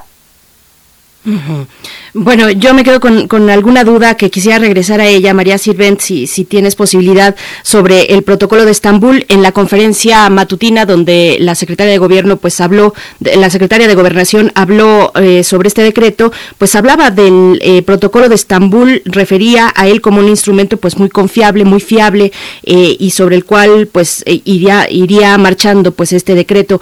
¿Qué, qué, qué decir de, de este protocolo? Ya lo habías comentado un poco, pero te pregunto más a profundidad en qué consiste, qué es exactamente el protocolo de, Estambul y cuáles podrían ser, digamos, sus puntos más débiles que tendrían que ser eh, atajados con otro tipo de herramientas. Bueno, el protocolo de Estambul es, es, un dictamen que se hace, un dictamen psicológico y un dictamen físico para determinar la tortura. Estos dictámenes, este protocolo, se hizo hace mucho tiempo, es un instrumento internacional inclusive, ¿no? No es un instrumento que se realizó aquí en México, pero fue, se, hizo hace mucho tiempo. Siempre las cosas que se hacen hace mucho, hace mucho tiempo, pues habría que irlas actualizando a los contextos de hoy en día. Eh, pero yo creo que el punto más débil es el hecho de quién lo aplica, de realmente la imparcialidad de quien lo aplica. Eh, realmente si quien lo aplica este tiene intereses en juego o no. Pero si solamente es la propia fiscalía, si la, la, persona que fue víctima de tortura, pues va a tener dudas sobre este hecho. Entonces sí lo que más se recomendaría es que lo pudiera aplicar alguien imparcial. Por un lado. Y por otro lado, pues ya a lo largo de los años creemos que también estos dictámenes se pueden fortalecer de otros dictámenes, de peritos independientes, eh, pues de ver también conocer otras buenas prácticas que se hayan aplicado en donde se haya determinado el protocolo, ¿no? También es importante, ¿cuántos años después de que fue, eh, de que la persona fue víctima de tortura, se va a aplicar el protocolo? Creo que hay varias cosas que aquí habría que observar, que también médicos expertos en, en, este, en la aplicación de este protocolo nos podrían decir. Pero ¿qué pasa si una persona alega tortura hace ocho años, diez, eh, siguen eh, los dictámenes cómo van a salir, siguen estos signos físicos, no, los signos psicológicos, cuánto, no sé, creo que habría, muchas cosas que ver, pero definitivo aparte no es el único dictamen, lo que debería de decir el decreto es que eh, la, una persona en la que se pruebe que fue torturada, ¿no? A través de, pues puede ser peritajes independientes, puede, no, pero, y existen muchas herramientas. Sí, Miguel Ángel. Sí, perdón. Eh, ¿Cuáles son las, eh, cuáles son, cuáles son esas herramientas, María? ¿Cómo es posible establecer, digamos, un diálogo con instituciones que son de lucha, organizaciones civiles, que muchas veces están formadas incluso por, por los familiares de, la, de las personas en reclusión, que tienden una red de donde, donde las penurias de personas eh, comunes en sus, en sus, en sus penas tienen algo que decirle a la sociedad como protesta en la impartición de justicia? ¿Qué herramientas son las que permiten esta reinserción, como señalaba tan reiteradamente Berenice, que es algo que está pendiente. No, no, no, no sabemos cómo, cómo, cómo, reintegrar a los inocentes. Parece que el único mecanismo con el que contamos es la sospecha, ¿no? Eh, bueno, las herramientas para, para la reinserción, pues principalmente la Ley Nacional de Ejecución Penal marca varias, este, marca que debe de haber institutos de reinserción social en los que se le pueda proveer de, diferentes ofertas a la persona que sale de prisión. Eso sería algo muy importante. Eh, el, el, poder facilitar que tengan otra vez sus documentos estas personas, el poder analizar la, eh, el que todavía en algunos trabajos se pidan las cartas de no antecedentes penales. Creo que son muchas políticas que se podrán ir implementando para garantizar la reinserción social de las personas, ¿no? Eh, yo creo que aparte también es pues caso por caso, ir viendo qué redes de apoyo tiene cada persona, eh, de dónde venía, dónde va a regresar, qué fue lo que lo hizo llegar a la prisión. Creo que hay que hacer un análisis más, este, pues sí, más específico para poder construir programas que funcionen, ¿no? Para los obstáculos que estas personas se enfrentan. Por supuesto, pues María Sirvent sería, eh, será este y ojalá sea una oportunidad importante, fuerte, eh, determinante para seguir hablando de esto, para eh, seguir en estas reflexiones y acciones sobre la reinserción social en este caso. te pregunto por último, ¿cómo se sumarán organizaciones como la que diriges, Documenta AC, en este proceso? ¿Cómo, cómo están pensando, cómo están proyectando cuando tienen, bueno, ya un largo camino recorrido en la defensa eh, bueno, y en el acompañamiento, pues, y en la revisión de lo que significa estar privado de libertad en este país? Nosotros estamos pidiendo a la Secretaría de Gobernación eh, poder participar en la elaboración del decreto. Eso es lo que estamos haciendo en este momento. Y ya una vez que se ha expedido el decreto, de acuerdo a, los términos en los que salga, estaremos este, determinando cómo, cómo vamos a, a coadyuvar en la impulsión. Pues muchísimas gracias, María Silvia, por esta mañana. Es eh, muy muy importante para todos, eh, para todas las personas preocupadas, quienes estudian esta, esta conversación. Muchas gracias por, por tu experiencia y ojalá se dé este diálogo porque es parte de lo que tiene que hacer el gobierno. Gobernar es dialogar, es escuchar. Así que muchas gracias y mucha suerte con esta, con esta, con esta iniciativa. Muchas gracias. Hasta pronto, María Sirven, directora ejecutiva de Documenta AC. Pues bueno, hay muchos elementos ahí que seguir eh, comentando. Eh, si, si, por ejemplo, la Constitución, no tocamos el tema de la Constitución, eh, solo de las leyes penales, pues, pero ahí estará interesante pensar si la reinserción es también considerada constitucionalmente para alguien que no cometió un delito, porque si no tienen sentencia, pues no hay delito. Y, no hay cuestión que, digamos, reconsiderar o proceso para reinsertar en términos eh, formales, digamos, ¿no? Por supuesto que lo hay una vez que eh, alguien pisa un centro de detención y de privación de libertad, por supuesto que muchas cosas ocurren en la vida, pero bueno, vamos a hacer un corte, un corte, una pausa musical a cargo de Rusi. La canción que vamos a escuchar se titula Me amo.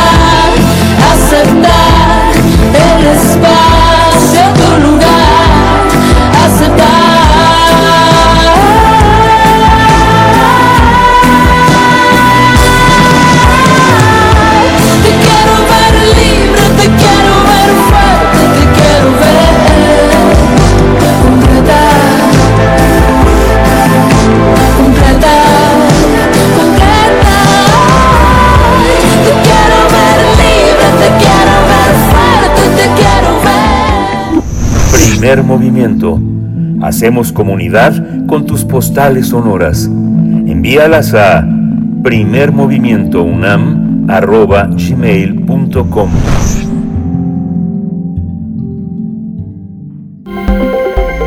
Nota Internacional. Las consecuencias del calentamiento global son inevitables para las siguientes tres décadas, producto de la emisión de gases de efecto invernadero, pero aún es tiempo para emprender acciones y evitar efectos más adversos. Eso concluye el más reciente informe del Grupo Intergubernamental de Expertos sobre el Cambio Climático de la ONU. El documento señala que los esfuerzos para reducir la emisión de combustibles fósiles han llegado muy tarde y advierte que en una década el incremento de la temperatura global va a superar el nivel de los líderes eh, mundiales eh, que los líderes mundiales han tratado de prevenir. El informe científico publicado ayer señala que el planeta se calentará 1.5 grados Celsius en las próximas dos décadas sin medidas drásticas para eliminar la contaminación por gases de efecto invernadero. Cabe recordar que en el Acuerdo de París los países firmantes se comprometieron a tratar de limitar el, calentamiento, global a 1.5 grados Celsius por encima de los niveles del siglo XIX. Sin embargo, el mundo ya registra un incremento de casi 1.1 grados Celsius desde entonces. Los autores del informe concluyen que el umbral de calentamiento crucial de 2 grados Celsius será superado por el siglo XXI si no hay acciones para recortar las emisiones durante las próximas dos décadas. Los más de 200 expertos señalan que algunos de los fenómenos climáticos como incendios, olas de calor, sequías, inundaciones extremas, entre otras, están asociadas con el cambio climático. Vamos a analizar este informe de la ONU sobre cambio climático y las posibilidades de solución al calentamiento global. Está con nosotros el doctor Adrián Fernández, eh, lo conoce, ha estado con nosotros varias veces aquí en Primer Movimiento. Él es doctor en ciencias ambientales por el Colegio Imperial de Ciencia y Tecnología en Londres, es director ejecutivo de la Fundación Iniciativa Climática de México y es expresidente del Instituto Nacional de Ecología. Bienvenido Adrián Fernández, muchas gracias por estar nuevamente aquí en Primer Movimiento, bienvenido. Sí, al contrario, Miguel Ángel Berenice, un gusto siempre estar con ustedes. Gracias por la invitación. Gracias, doctor Adrián Fernández. Bienvenido. Pues, eh, ¿qué destacar sobre este informe? ¿Dónde, eh, qué consideraciones iniciales puede compartir? Uy, son, son, muchas cosas eh, muy interesantes, pero de manera muy puntual eh, mencionaré algunas. Primero, no podría ser más oportuno la aparición de este informe, que es, digamos, un avance de lo que será una serie de informes, todo lo cual pertenece a lo que se conoce como el texto reporte de evaluación del IPCC, de este panel de científicos del mundo. Lo que apareció ahora fue el resumen de tomadores de decisiones o para tomadores de decisiones relacionado con el primer, déjenme llamarle capítulo, que es el de la ciencia.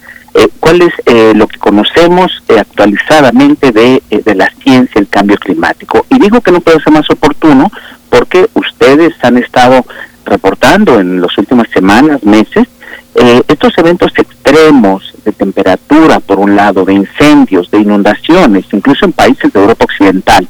Entonces, año con año es evidente que se están acentuando estos problemas, que la frecuencia y que la intensidad de los eventos climáticos extremos está aumentando. Entonces, primero la oportunidad de la aparición. Eh, segundo, eh, que no es un asunto menor, el grado de entendimiento justamente de los aspectos científicos avanza año con año. Y si nosotros revisamos el lenguaje, eh, la evolución del lenguaje adoptado en, a lo largo de los seis reportes del IPCC, el primero, recordemos, fue en el 90, después en 95, 2001, 2007, 2014, importantísimo el quinto reporte, justo antes del Acuerdo de París, y este, que es el avance del sexto reporte, notamos que el lenguaje que muy cuidadoso y responsablemente usan los científicos para capturar el estado del conocimiento y traducir de manera clara a los tomadores de decisiones qué es lo que entendemos y conocemos del cambio climático, ha ido avanzando. En otras palabras, hace 15, 20 años los reportes hablaban de que había cierto grado de probabilidad para ciertas cosas. Es mucho más categórico en muchas de las cuestiones clave, sobre todo en algo que ustedes ya mencionaban, la atribución o responsabilidad inequívoca del calentamiento global en los últimos dos siglos a la actividad humana. Eh, otra cosa también importante del reporte confirma que los cambios que ya estamos viendo no tienen precedente, no tienen precedente en muchos siglos. Y otra cosa más es que están afectando ya no solo a nivel global, sino que cada rincón del planeta, cada región del planeta está experimentando cambios con respecto a los patrones históricos del clima. Y eh, aquí hay que llamar la atención, eh, se señalaba al arranque de, de esta sección, en efecto, ya prácticamente incrementamos 1.1 grados la temperatura del planeta en promedio, eso es un hecho, pero no dejemos engañarnos por este promedio. Hay muchos sitios en el planeta donde los picos de temperatura han superado varios grados en los últimos años los registros históricos. Entonces, eh, hay muchos sitios donde eh, la elevación de la temperatura, por ejemplo, es mucho mayor que 1.1 grados. Y, y, aquí cada fracción cuenta. Eh, recordemos también este reporte que nos dice, nos confirma algo que un reporte especial del IPCC nos había adelantado en el 2018. Y es que, por un lado, todavía se puede limitar el incremento de la temperatura que no pase de 1.5 grados. Esa es una cuestión. La muy mala noticia es que la diferencia entre 1.5 y 2 grados no hay una respuesta lineal. Lo que quiere decir es que, que no nos vayamos a engañar por la aparente diferencia en cuanto a magnitud. Llegar a 2 grados ya habría un incremento mucho mayor de los impactos comparado con contener la temperatura a 1.5. O sea, no es lineal la manifestación y aparición de los impactos cada vez mayores. Eh, detengo aquí este primer comentario y si quieren comentamos un poquito de, entonces qué es lo que hay que hacer. Aquí, eh, Adrián Fernández, a, veces está la impresión de que, de que las, estos organismos internacionales quieren un país, eh, quieren un mundo ideal donde todos eh, hagan lo mismo por la, por la naturaleza, cuando tienen formas de explotarla y agentes que son de, depredadores, auténticos criminales, que forman parte de las redes que deciden cómo cuidar el ambiente. O sea, parte de los, eh, de los, de los criminales del ambiente están instalados en los gobiernos y en las organizaciones que dicen que lo cuidan y que dicen cómo debe de ser y cómo debe utilizarse la energía. ¿Esto es identificable? En, una escala eh, global, internacional, por, lo, por, por ejemplo, en el Parlamento Europeo, en el, en el Acuerdo de París? Bueno, este, muy interesante pregunta, Miguel Ángel. Yo diría, eh, con, con razonable certeza, lo que se ha podido ver, y, bueno, he tenido la, fortuna de poder estar cerca de, las negociaciones, las reuniones por tantos años, es que eh, nos tardamos mucho en empezar a actuar. Y todavía hoy, que tenemos la emergencia climática ya encima de nosotros, sigue habiendo resistencias importantes de algunos intereses económicos este, muy fuertes. Eh, doy un par de ejemplos eh, de una cuestión que se ha visto claramente eh, a lo largo de los años. Primero, eh, el lobbying, esto es la, resistencia, la, la, el, el, tratar de detener que avancen los esfuerzos por parte de todo el sector petrolero en el mundo. Las grandes compañías petroleras eh, les tomó muchísimo tiempo aceptar que vamos a tener que dejar el petróleo en el piso, lo que se ha dicho muchas veces, en el suelo. Esto es, no podemos esperar hasta que acabemos de sacar todo el petróleo que está eh, bajo suelo o bajo el mar. Eh, tenemos que detener la explotación de petróleo y también de gas, por cierto, si queremos ser congruentes con el objetivo que la ciencia nos dice que no pasemos de 1.5 grados. Y eso a los gobiernos les tomó mucho tiempo y ya hay todavía compañías petroleras que se tardan mucho en empezar a reaccionar y hay evidencia que por más de dos o tres décadas han estado financiando y cabildeando para detener, para frenar, para que se extienda uno y otro y otro año ciertas decisiones globales. Eso sin duda. También en su momento hubo enorme resistencia de los fabricantes de automóviles que querían seguir vendiendo vehículos, digamos, convencionales. Más allá de que los autos de últimas generaciones tienen mucha tecnología informática, de comunicación, interfaces, etcétera, son vehículos, muchos de ellos lo eran, de combustión interna y hubo resistencias de los armadores, fabricantes de vehículos, eh, sobre todo a nivel de países. Estas resistencias todavía las vemos en países como México, podemos después hablar de esto. Pero entonces sí hay definitivamente, Miguel Ángel, este, intereses, presiones, eh, cabildeos y seguramente situaciones incluso de corrupción donde se trata de infiltrar o de afectar a los cuerpos que toman las decisiones, por ejemplo el Parlamento Europeo, los congresos de países importantes donde se dan las grandes batallas, Estados Unidos, este, los propios países europeos, etcétera, etcétera.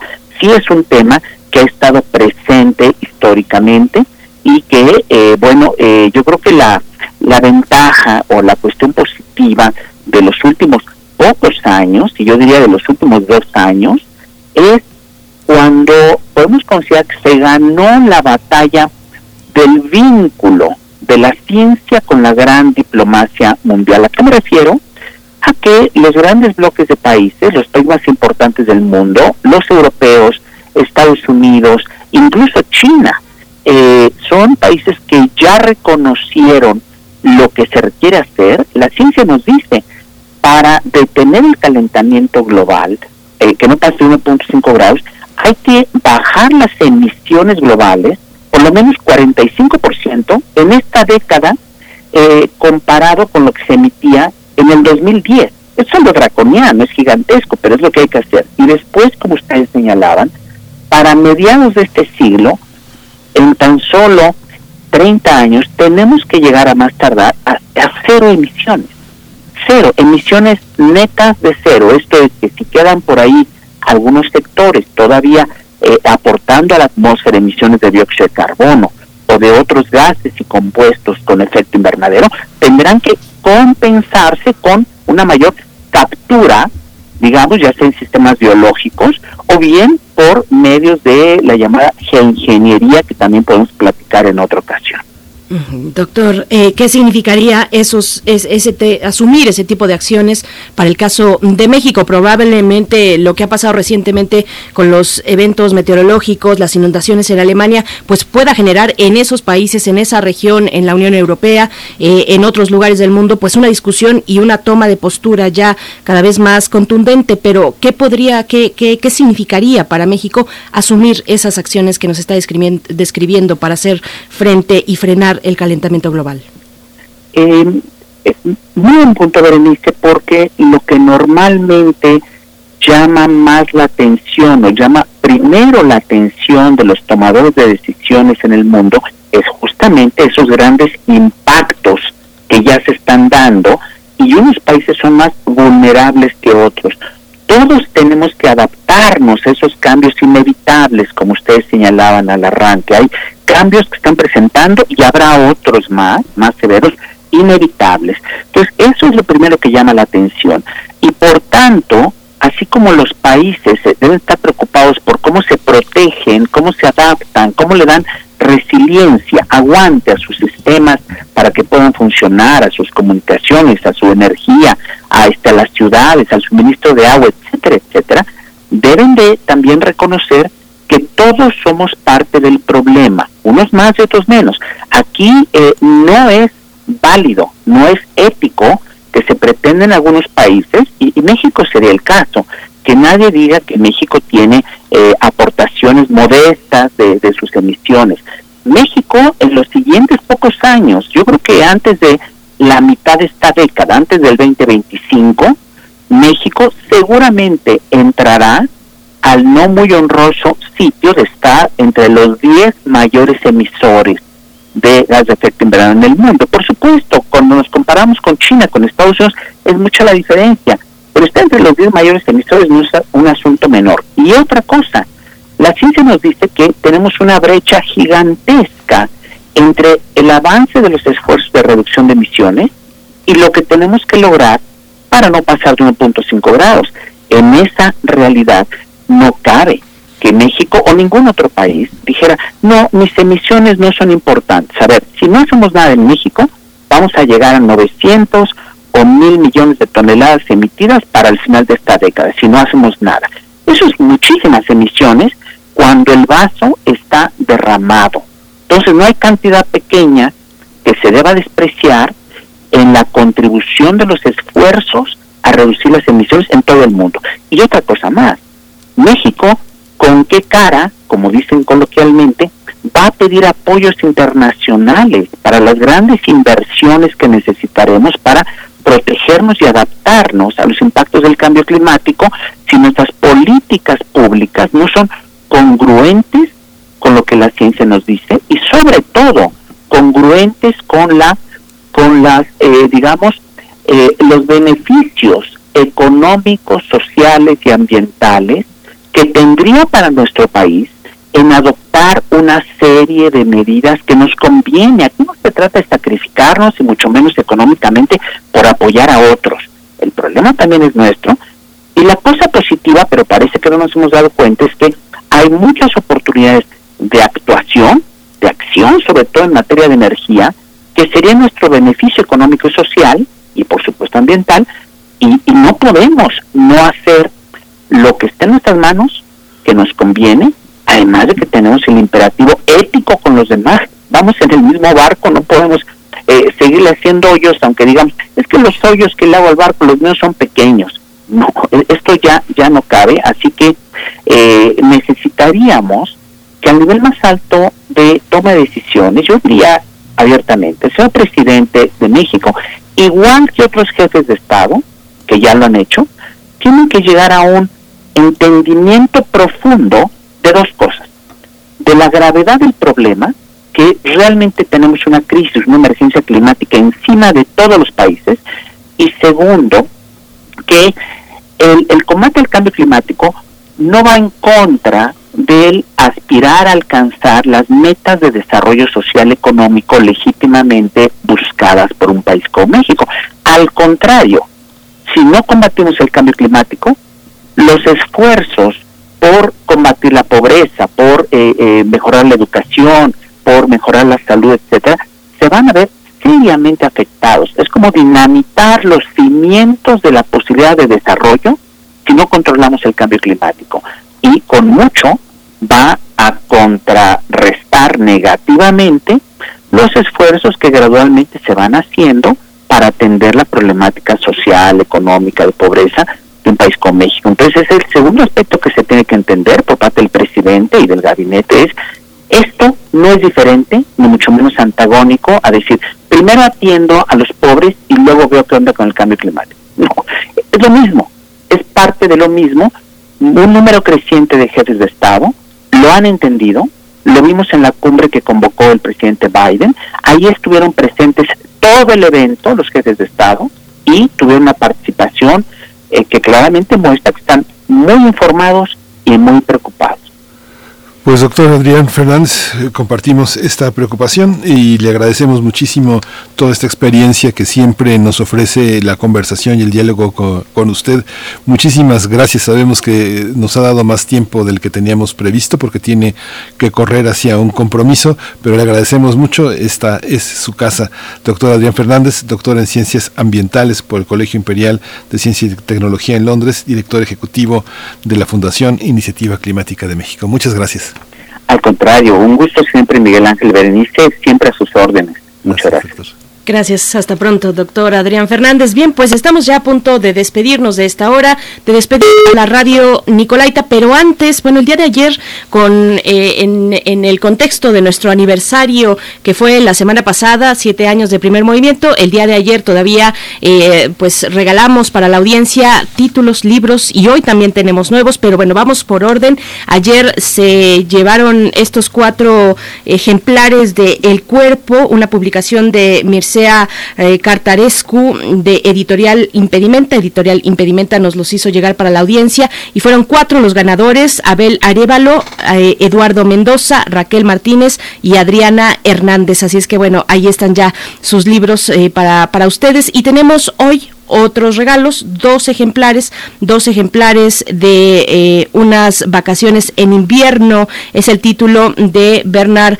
McLaverty que vamos eh, precisamente también a sortear el día de hoy a través de redes sociales bajo el mismo mecanismo, la misma forma de participación, envían un comentario, los que ya hayan participado también entran en este sorteo, le envían un comentario los que no eh, sobre primer movimiento, alguna anécdota, algún tipo de memoria con respecto a a estos siete años, estos primeros siete años de vida, o también una fotografía, lo que ustedes nos quieran compartir. Y bueno, todos ustedes entrarán a una, a una rifa, a un sorteo, y bueno, tienen que arrobarnos, por supuesto, arroba P Movimiento en Twitter, Primer Movimiento UNAM en Facebook, y de esa manera, pues bueno, se podrán llevar después del sorteo uno de estos dos ejemplares de unas vacaciones en invierno, Miguel Ángel. Sí, y nos despedimos con esta, con esta propuesta de la radio Nicolaita. Nos escuchamos mañana de 8 a 9 de la mañana. Continuamos con primer movimiento. Quédese aquí en Radio NAM. Regresamos en un par de minutos. Síguenos en redes sociales. Encuéntranos en Facebook como Primer Movimiento y en Twitter como arroba PMovimiento. Hagamos comunidad.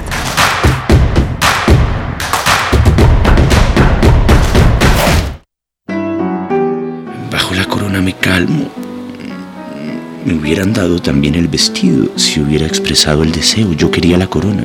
Yo quería tener la corona, no el vestido. Soy como soy, ¿comprendes? Expresé el deseo y recibí la corona. Simplemente complicado. Radiodrama de Thomas Bernhardt. Del archivo de la Bienal Internacional de Radio. Sábado 14 de agosto a las 20 horas. Radio UNAM. Experiencia sonora.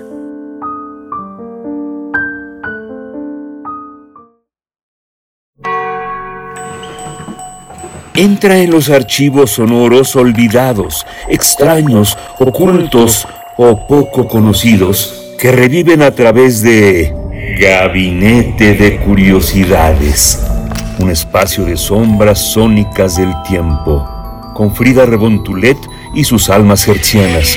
Todos los domingos a las 14.30 horas, Radio UNAM, Experiencia Sonora.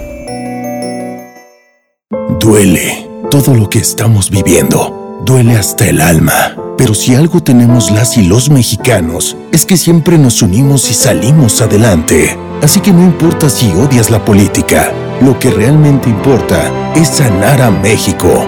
Sanar los trabajos perdidos, la inseguridad, los centros de salud. En RSP queremos sanarte a ti. RSP, sanar a México. Visita redes sociales progresistas.org que ya empezó la temporada de lluvias y ciclones tropicales. Y también que pueda haber inundaciones, tormentas y hasta huracanes. Podemos enfrentar riesgos a la infraestructura y a nuestra seguridad. Recuerda tener una mochila de emergencia con tus documentos personales, atender las indicaciones de las autoridades y no cruzar ríos ni cuerpos de agua. Infórmate sobre las condiciones meteorológicas. Con agua y el Servicio Meteorológico Nacional te informan por tu seguridad. Con agua. Gobierno de México. Esta pandemia provocó muchos silencios, silencios que merecen su propia música. Temporada de verano 2021 de la Orquesta Sinfónica de Minería presentará en su séptimo programa homenaje a las víctimas de la pandemia, bajo la dirección de Carlos Miguel Prieto, Te Deum de Joseph Haydn y la Misa de Requiem de Wolfgang Amadeus Mozart, con la soprano Anabel de la Mora, la mezzo-soprano Alejandra Gómez Ordaz, el tenor Andrés Carrillo, el bajo Rodrigo Urrutia y el coro de la Orquesta Sinfónica de Minería. Disfruta de este programa las veces que quieras vía streaming, desde el sábado 14 de agosto a las 10 horas hasta el domingo 15 de agosto a las 23.30 horas. Consigue tus boletos en www.minería.org.mx. Que la música reavive el recuerdo, mitigue el dolor y honre la memoria. Orquesta Sinfónica de Minería.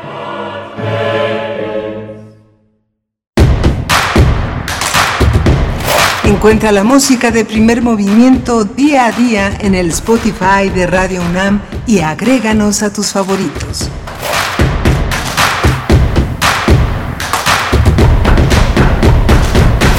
Les saludamos en esta mañana de martes, hoy es martes 10 de agosto de 2021, con el placer de tener este contacto cotidiano con ustedes a través de la radio universitaria, de las frecuencias que nos unen cada mañana de lunes a viernes de 7 a 10 de la mañana en el 96.1 de la frecuencia modulada y también en el 860 de AM, por supuesto, saludos a, a quienes nos escuchan desde ese punto de conexión y en www.radio.unam.mx X. Estamos llegando esta mañana a nuestra tercera y última hora de transmisión, donde tendremos la poesía necesaria, la mesa del día. Pero antes, antes saludo también a quienes están en cabina haciendo este esfuerzo cotidiano, también arriesgando, por supuesto, al salir, eh, al, al, exponerse de esta manera. Alguien tiene que picar los, los botones y bueno, seguimos a sana distancia. Allá está en Adolfo Prieto 133, Colonia del Valle, Socorro Montes en los controles técnicos dirigiendo esta nave y también Violeta Berber en la asistencia de producción con sana distancia Frida Saldívar y el resto del equipo en sus puestos. Así es también con Miguel Ángel Quemain en la conducción. ¿Cómo estás, Miguel Ángel? Hola, Berenice. Buenos días a todos nuestros radioescuchas. Pues hemos compartido una mañana también muy, muy, muy, interesante. Hemos tenido la presencia de, el, del doctor eh, Adrián Fernández, quien es doctor en ciencias ambientales y es director ejecutivo de la Fundación Iniciativa Climática de México para analizar este informe del Grupo Intergubernamental de Expertos sobre el Cambio climático, opiniones interesantes, también preguntas que, que ponen también eh, parte de, en entredicho de quienes defienden. A veces los defensores, están, entre los defensores están los principales expoliadores y los principales depredadores del, del ambiente con sus grandes negocios que, que colocan a la, a, a la luz de la protección ambiental para poder, eh, para poder depredar también otros territorios. Hay que investigar, hay que ver quiénes están detrás de la salvación de la, de la humanidad. Hemos tenido también una conversación muy interesante en la primera hora del primer movimiento con Federico Navarrete. Hay que poner ojo quién celebra, cómo y para qué, para qué reflexiona sobre los 500 años de este acto que este próximo viernes cumple 500 años de haberse de haberse de haber ocurrido la caída de México Tenochtitlán.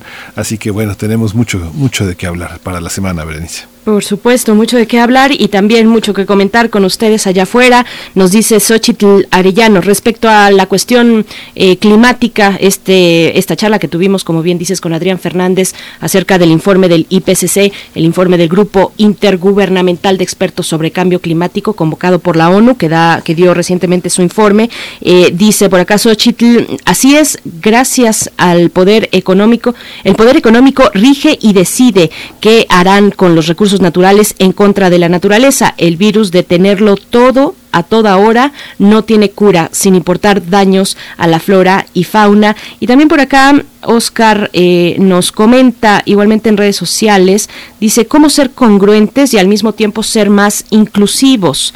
Eso lo digo para que no pase como en Oaxaca con los parques, los parques eólicos, donde hay un conflicto al respecto. Bueno, y dice también, o para que no pase como el asunto de los chalecos amarillos en Francia, donde a los pobres se les carga más la mano. Igualmente, Edel Jiménez eh, opina al respecto, dice, se habla mucho del petróleo, pero muy poco de la agroindustria, que es responsable de una buena parte de la emisión de gases de efecto invernadero. Gracias, Edel, y a todos ustedes por sus comentarios. Igualmente dice R. Guillermo, acerca del tema del decreto de política penitenciaria eh, o carcelaria del gobierno federal, dice R. Guillermo, en México y el mundo sobran las buenas ideas presentadas para reformar el régimen carcelario, aunque es una fuente fuente de ingresos para mercaderes de justicia. También debemos considerar que los guardianes se enfrentan a un gran número de patologías mentales, es lo que dice Rey Guillermo. Ahí no entendí la última parte, pero gracias por este comentario. También Rosario Durán dice, muy tristes las escenas que vemos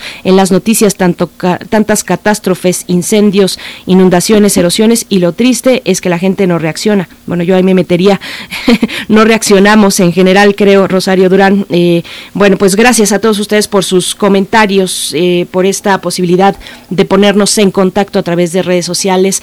Y bueno, nos vamos a ir con la poesía. Miguel Ángel, si no tienes otra cuestión, Sí, por supuesto a invitarles a, a que, a que permanezcan aquí, que se queden en la mesa del día. Hablaremos de la pandemia y el acceso a la justicia con eh, integrantes de la Fundación para la Justicia y el Estado Democrático de Derecho, que recién publicaron un informe sobre el acceso a la justicia en México durante la pandemia de COVID-19, análisis sobre la actuación del Poder Judicial de la Federación. Así es que estaremos con Ana Lorena Delgadillo, quien dirige esta fundación, y también con Eduardo Rojas, abogado de la misma.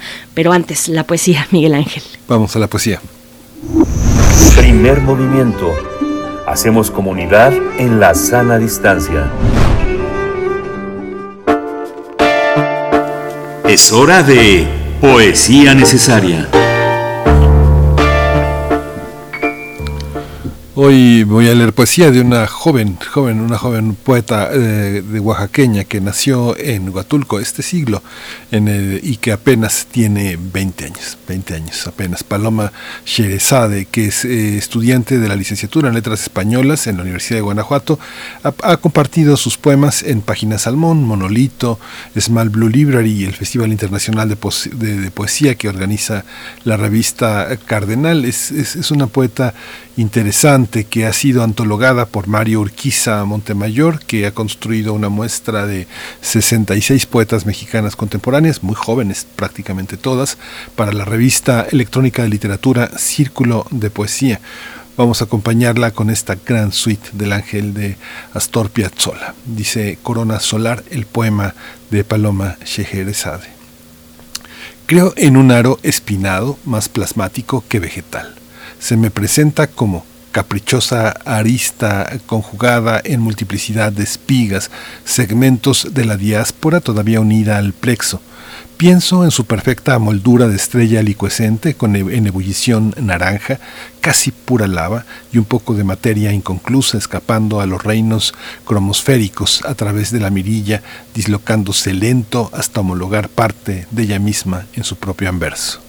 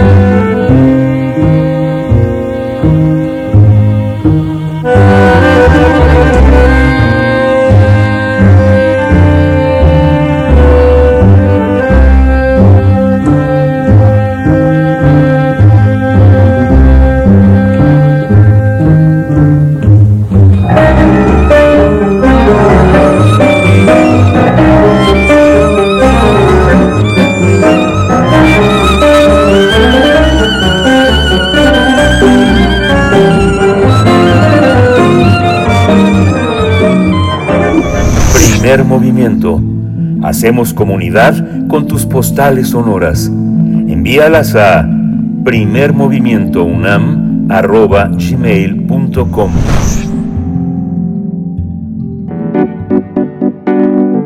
La mesa del día. El acceso a la justicia en México ha resultado afectado con la pandemia de COVID-19, sobre todo para grupos vulnerables como migrantes y personas privadas de su libertad.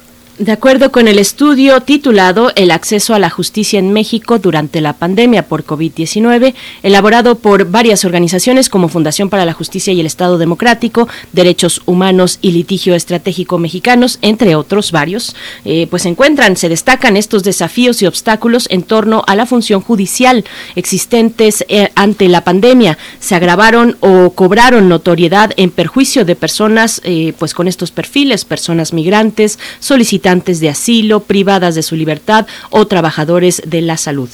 El documento hace una crítica del modelo implementado por el Poder, el Poder Judicial de la Federación para atender a la ciudadanía durante la suspensión de actividades jurisdiccionales en los juzgados y tribunales durante la pandemia, ante la falta de lineamientos para evitar que los juzgadores decidieran qué casos eran urgentes o no. El estudio también realiza señalamientos sobre los juicios en línea y la escasa capacitación del personal y los litigantes para recurrir a la vía digital. Los datos indican que entre marzo de 2020 y febrero de 2021, las demandas presentadas a través del portal de servicios en línea presentaron el 10.3% y las promociones desahogadas por esta vía alcanzaron un 9.47%. Vamos a conversar sobre este informe de acceso a la justicia en México durante la pandemia. Nos acompañan sus autores, Ana Lorena Delgadillo, directora de la Fundación para la Justicia y el Estado Democrático de Derecho. Bienvenida, Ana Lorena Delgadillo, gracias por estar aquí en Primer Movimiento. Hola, Miguel Ángel y Berenice, muchas gracias y por el espacio. Bienvenida, buenos días Ana Lorena Delgadillo y también eh, presento a Eduardo Eduardo Rojas. Él es abogado de la Fundación para la Justicia y el Estado Democrático de Derecho. Es un gusto poder conversar. Eduardo Rojas, bienvenido a Primer Movimiento. Buenos días, muchas gracias. Al contrario, el gusto es mío. Gracias, gracias a los dos. La pandemia detuvo muchísimas cosas, eh, sin embargo hay cosas urgentes que son eh, de, de, primera importancia y la justicia es una de ellas. ¿Cómo establecer metodológicamente, Ana Lorena, una, un espacio comparativo para entender lo que dejaron de hacer? Porque hay una cuestión que es dejaron de hacer, se detuvieron, eh, eh, pausaron. ¿Es válida esta pausa en relación a lo que venían realizando en el ámbito fiscal, de justicia? Bueno, Miguel Ángel, mira, para empezar, creo que nos ayudan las, las, las, estadísticas, ¿no? Lo que nosotros pudimos obtener como información es que eh, durante la pandemia eh, disminuyó el 45% el número de amparos que fueron promovidos ante el Poder Judicial de la Federación. Entonces, el, el, lo que hacemos en el informe es documentar eh, qué fue lo que sucedió cuando uno accedía al Poder Judicial solicitando un juicio de amparo y cuáles fueron esas limitaciones, algunas limitaciones eh, que sí son específicas del tiempo de la pandemia, pero otros eh, tipos de obstáculos que son históricos. Un poco para que tengamos el contexto de cómo surgió este informe, como ustedes saben, nosotros eh, con un, un grupo de organizaciones de la sociedad civil estuvimos documentando durante la pandemia cuál fue la atención que tenían algunas poblaciones que están en situación de vulnerabilidad, como personas migrantes, y en este caso, eh, por ahí de abril y mayo del año pasado, nos dimos a la tarea de solicitar una serie de amparos en varios estados de la República para que se protegiera a las personas que estaban en estaciones migratorias, pero también a la población que estaba en el norte de la República bajo el procedimiento de MPP o Quédate en México, porque nos parecía que corrían un, un grave riesgo frente a la pandemia. Entonces, el, lo que nosotros documentamos es justamente que el mecanismo que debería de ser el instrumento más efectivo en México para proteger violaciones a derechos humanos no funciona como debería de funcionar. No es efectivo, no es rápido y no presenta las soluciones que uno esperaría. Entonces, un poco la conclusión a la que nosotros llegamos al informe es que estamos también frente a una epidemia del desamparo, porque el amparo no está funcionando como el mecanismo ideal para la protección de, de los derechos. ¿Cuáles fueron algunas de estas cosas que documentamos? Primero, como lo decía Berenice también en la, en la introducción, eh, documentamos que hay un desconocimiento del uso de los servicios en línea. Recordemos que el portal digital ya estaba antes de la pandemia, uno suponía que funcionaba de manera más o menos efectiva, pero cuando nosotros empezamos a ingresar a amparo, pues nos encontramos con que, primero de, por parte de los abogados litigantes hay un tremendo desconocimiento del portal digital, pero también por parte de los servidores públicos del Poder Judicial de la Federación.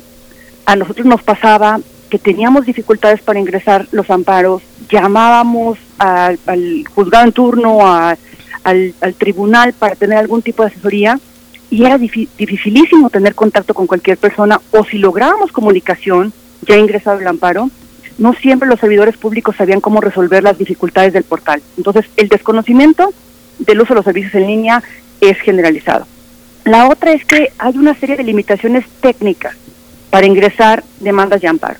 Si bien es cierto, el Poder Judicial de la Federación hizo un tutorial para poder guiar a la y a los litigantes de cómo ingresar los amparos, eh, era muy difícil eh, hacerlo, ¿no? No es, eh, los tutoriales no eran, no tenían un lenguaje sencillo. Eh, otra de las cosas que también, por ejemplo, documentamos es la dificultad eh, para comprender todos los acuerdos que emitió el Consejo de la Judicatura. Como en muchos países, frente a la pandemia, tuvo que haber regulaciones, se cerraron tribunales, hubo limitaciones, y en México y en otros países eh, las regulaciones se tomaron a través de acuerdos del Consejo de la Judicatura. Lo que nosotros encontramos es que era una cantidad tremenda de acuerdos, algunas eh, que para nosotros eh, traían incluso contradicciones o eran muy poco claros, pero además esto es incomprensible para cualquier persona. Si era incomprensible el conocimiento de todos los acuerdos para una, un abogado o abogada, para cualquier persona de a pie, pues simplemente está fuera de alcance, ¿no? La otra es la falta de claridad sobre la admisión de las demandas de amparo, pero además eh, un desfase entre lo que estaba en el expediente físico y en el expediente electrónico. Recordemos que durante la pandemia se privilegió el uso de los juicios en línea para que se pudieran ingresar las demandas en un primer, una primera etapa sobre casos urgentes y después se abrió a, todos los demás, pero digamos que era la vía privilegiada para, para esto. Entonces, si uno quería checar en tiempo real el expediente, pues se encontraba con que no coincidía lo que estaba subido en el portal con lo que estaba en el expediente físico cuando uno lograba llegar al tribunal. Entonces, esto evidentemente pues deja a la persona en una situación de desventaja, ¿no? Y la última, decir que nos preocupaba mucho que habiendo suspensiones muy progresistas, nosotros encontramos, por ejemplo, en, un juzgado de Chihuahua, eh, muy progresista el juez, con medidas eh, bastante protectoras para la población migrantes, también una suspensión en la Ciudad de México, estas suspensiones no logramos cumplirlas. O sea, a más de siete, ocho meses que estas suspensiones fueran dictadas para que se dieran medidas para la población migrante que estaba en riesgo, no hemos logrado que se cumplimenten porque las autoridades no las han cumplido y no hay mecanismos judiciales eh, que, que- que hayan funcionado para que se cumplan. Entonces, en el fondo, creemos que tenemos que repensar, primero, el juicio de amparo como ese mecanismo que tiene que funcionar de manera pronta y expedita para la protección de nuestros derechos, pero también cómo vamos a seguir utilizando el, el- el- tema del- de la justicia digital, porque todavía nos queda mucho por delante para, para lo que viene ahorita. eh, sabemos que estamos pasando por otra ola de contagio y esto tiene que funcionar de manera efectiva para todas las personas que lo Habría que pedir consejo a todos los jueces que han establecido todos los amparos contra la 4T y sus iniciativas. Eduardo Rojas, ¿cómo, cómo entender esta eh, democratización de la política digital que es a través de la cual gran parte de los trámites durante la pandemia se han, eh, se han emprendido? ¿Cómo, cómo poder eh, poner al acceso de otra manera eh, esta, esta forma de justicia para gente que, para personas que no tienen muchos eh, recursos o que son auténticamente, perdón por el término, pero que son, que están muy alejados de la, de la tecnología. Algunos los llaman analfabetas tecnológicos. Este término tan despectivo para hablar de esa exclusión, de esa, de esa discriminación, ¿cómo la entendemos por parte del gobierno? ¿Sería el gobierno, los legisladores, quién tiene que implementar ese acercamiento de las personas más marginadas, más discriminadas a esos mecanismos de justicia? Eh, sí, mira, el, de acuerdo con el Censo de Población y Vivienda, que fue levantado recientemente en 2020, levantado por, por INEGI, el 52.1% de, del total de los hogares en nuestro país cuenta con, con Internet y únicamente el 37.6% cuenta con alguna computadora o dispositivo con el cual eh, ingresar a, hacer uso de, medios digitales. Por supuesto, todo lo que se conoce como justicia digital, juicios en línea y demás tiene muchísimas ventajas, reduce tiempos, eh, en tiempos de pandemia evidentemente permitía reducir el contacto humano presencial, los traslados. Era, era digamos, una necesidad impulsar su, su utilización. Sin embargo, tomando en consideración esto que, que algunos expertos, expertas han denominado como brecha digital, que es particularmente relevante en, en países latinoamericanos, es imposible, al menos en este momento, transitar a un modelo exclusivo de justicia digital. Por supuesto, el gobierno tiene o, puede hacer mucho por remediar esta, esta brecha. Sin embargo, como medida urgente, no podemos apostar de forma exclusiva o, ni siquiera primordi- primordial a la justicia digital. Lo que se tiene que garantizar como medida urgente en este, en este momento es el acceso a la justicia, tomando en consideración las características de la, de la población mexicana. Y es esta administración de justicia la que también consideramos que, que tiene que ser democratizada. E- El, el juicio de amparo como tal, ya lo mencionaba Ana Lorena, se ha vuelto un procedimiento en extremo técnico, a, a pesar de que debería ser la principal vía de protección de los derechos humanos, eh, sobre todo para personas que se encuentran en alguna situación de, de vulnerabilidad. De ahí que, consideramos que sea necesario poner sobre la mesa, no solamente de los servidores y servidoras públicas, cómo funciona el juicio de amparo y cómo funciona la administración de, justicia en términos generales. Ana Lorena Delgadillo, ¿qué privilegiar ante una, pues lo que sabemos se llama suspensión de plazos y términos, si no estoy equivocada? Eh, es, es, digamos, la manera técnica de hablar de las actividades esenciales, ¿no? Para la administración pública. Eh, desde el inicio de la, de la pandemia, pues hemos tenido eh, cada vez más familiaridad con esta idea de las actividades esenciales. ¿Cómo traducirlo para la cuestión de la impartición de justicia y para los procesos judiciales en general? Eh, ¿qué, qué, qué privilegiar en esta cuestión y en esta situación crítica? Mira, pues eh, nosotros encontramos experiencias como en Chile, donde lo que es el, el- la tutela, el juicio de tutela, que es como el juicio de amparo de alguna manera, no se suspendió para absolutamente nada, ¿no? Eh, hubo evidentemente algunas modificaciones, pero como es el instrumento de máxima garantía para la protección de los derechos, eh, siguió funcionando con otras modalidades. Por ejemplo, lo que ya hicieron, que nos parece que es un muy buen aprendizaje y una muy buena práctica que sería importante que el Consejo de la Judicatura Federal en México lo examinara, es que hicieron un dispositivo, perdón, hicieron un, un- un- una como una app en el teléfono donde uno ingresaba con un formulario muy sencillo cuando requiriera una protección de tutela. Entonces cualquier persona sin la necesidad incluso de un abogado podía ingresar a esta app, poner la información, poner cuál era la violación que se le estaba cometiendo y se le mandaba inmediatamente a- al juzgado, ¿no? Ahora, es difícil decir que uno tiene que priorizar ciertos derechos sobre otros, ¿no? Porque, por ejemplo, uno pensaría, bueno, cuando se hizo la determinación de casos urgentes, se dieron algunas reglas eh, uno pensaría que evidentemente cuando es vida e integridad es lo que se tiene que priorizar, el tema de la salud evidentemente, pero por ejemplo si a alguien le cierran su negocio en plena pandemia, que es su única fuente de ingreso, que de ahí depende toda la familia, pues ahí tiene que haber una ponderación también respecto de cuáles son los casos que se están considerando como urgentes. Y creo que esta fue una de las cosas que más causó eh, dificultad entre los diversos jueces. Había jueces que consideraban que ciertas situaciones eran casos urgentes y otros no. Y, bueno, ahí nos parece que también faltó mucha mayor claridad para, para que hubiera esta ponderación respecto de derechos que pueden ser afectados en tiempo de la pandemia. Lo que decía Eduardo es muy importante. No podemos solamente poner eh, todos nuestros esfuerzos en el tema de la justicia digital, porque eh, teniendo en México tantas dificultades o, tan, tan, tan estrecha la brecha digital entre quien cuenta con Internet y quien no cuenta, dejar esta protección solamente por la vía digital y no facilitarla a través de otros caminos, pues hace que el amparo se vuelva un instrumento muy exclusivo, ¿no?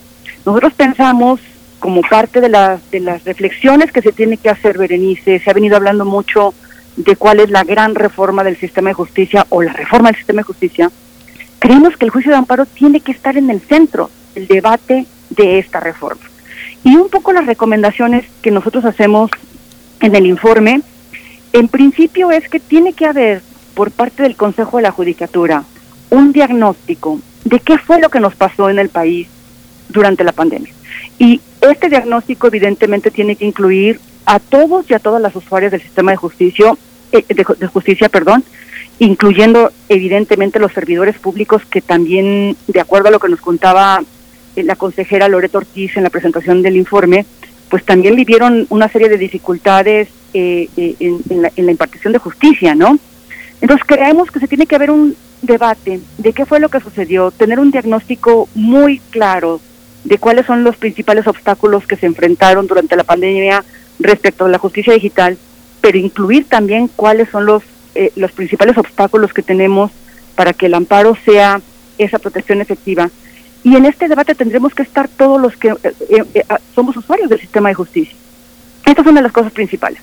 La otra cosa es que tiene que haber información mucho más sencilla. El lenguaje en el que habla el Consejo de la Judicatura no puede ser un lenguaje exclusivo para abogados y abogadas. Porque entonces cualquier persona que quiera promover un amparo depende si tiene dinero para pagar un abogado o si tiene el acceso a alguien que sepa cómo utilizar el sistema y se deja en desprotección a muchas personas. Mayor claridad, difusión de los acuerdos con un lenguaje cercano, transparencia y acceso a la información. Evidentemente hay que tener mejor capacitación sobre el uso del portal judicial y también eh, pues habrá algunas reformas que se tendrán que proponer respecto del juicio de amparo para que realmente funcione cuando lo necesitemos nosotros eh, vemos y, y, y, lo observamos mucho durante la elaboración y la presentación de este informe, que la mayoría de la ciudadanía ve muy lejano al Poder Judicial. O sea, como que pareciera que nunca se va a necesitar, que no sabemos para qué nos sirve, y, y, y eso también nos lleva a que cuando se hablan de temas como de la independencia judicial, pues no hay una conciencia de por qué se le tiene que defender, ¿no? Como, par como parte de la ciudadanía. Lo que nosotros creemos es que el Poder Judicial tiene que estar ahí, tiene que ser independiente y tiene que funcionar. Porque en cualquier momento en este país nosotros podemos subir, sufrir un, un abuso por parte de una autoridad y tenemos que contar con el Poder Judicial para que de manera pronta y expedita nos resuelva nuestra situación. A cualquiera le puede pasar y el Poder Judicial tiene que estar ahí, servir y funcionar para cuando lo necesitemos para protegernos. Sí, por supuesto. Eduardo Rojas, bueno, ahí en esta cuestión del lenguaje especializado, que es complejo, que es confuso, ahí pareciera que seguimos eh, mm, requiriendo de, en ese sentido, casi como a manera de traductores a los abogados, tanto a los asesores jurídicos, que no todos son abogados, pero y también los abogados defensores, eh, como traductores para nosotros, para el resto de la población de un proceso judicial. ¿Cómo se ve? ¿Cómo se ve esa cuestión? Y también en el contexto de la pandemia, cómo operó la Defensoría Pública. Está hablando Ana Lorena Delgadillo y junto con muchos otros expertos que indican y apuntan hacia la reforma al Poder Judicial, ¿dónde está el- la Defensoría Pública en ese contexto, en esa necesidad de reforma, en este tipo de operación frente a la pandemia? Cuéntanos un poco, Eduardo Rojas, por favor. Eh, mira, eh, recientemente ha habido muchos esfuerzos por fortalecer la, la defensoría pública y me parece que sobre todo se han visto a nivel federal. Eh, es necesario reconocer que sí ha habido algunos avances, lo que no significa que, no nos quede un, un largo camino, por supuesto. Sobre todo, eh, un tema particularmente delicado en cuanto a la asistencia jurídica es por lo que hace a la representación de, de las víctimas del delito. Si bien se ha tratado de fortalecer todo lo que es eh, la representación de las personas que son acusadas, a las cuales se les atribuye algún delito, no, no existe esta misma, eh, este mismo esfuerzo por lo que hace a las víctimas. Eh, esta asesoría jurídica debería ser impartida por a nivel federal por la Comisión Eje- Ejecutiva de Atención a Víctimas y a nivel local por las distintas comisiones de cada una de, la- de las entidades federativas. Muchas de estas entidades federativas no cuentan aún con comisión eh, de atención a víctimas. Eh, incluso la, la CEAP, la institución federal, no cuenta actualmente con el personal suficiente para atender todos los procedimientos en los cuales se ve involucrada una víctima. Entonces, si estamos buscando una horizontalidad para víctimas de delito, para víctimas de violaciones de derechos, humanos, tenemos que, que apostar en este sentido de igual manera. Eh, no podemos dejar o asumir que las víctimas no tienen interés en acceder a la justicia, que no tienen interés en ver garantizados sus derechos. Eh, es un, derecho fundamental, es una deuda que tiene el Estado mexicano para con este sector de la población.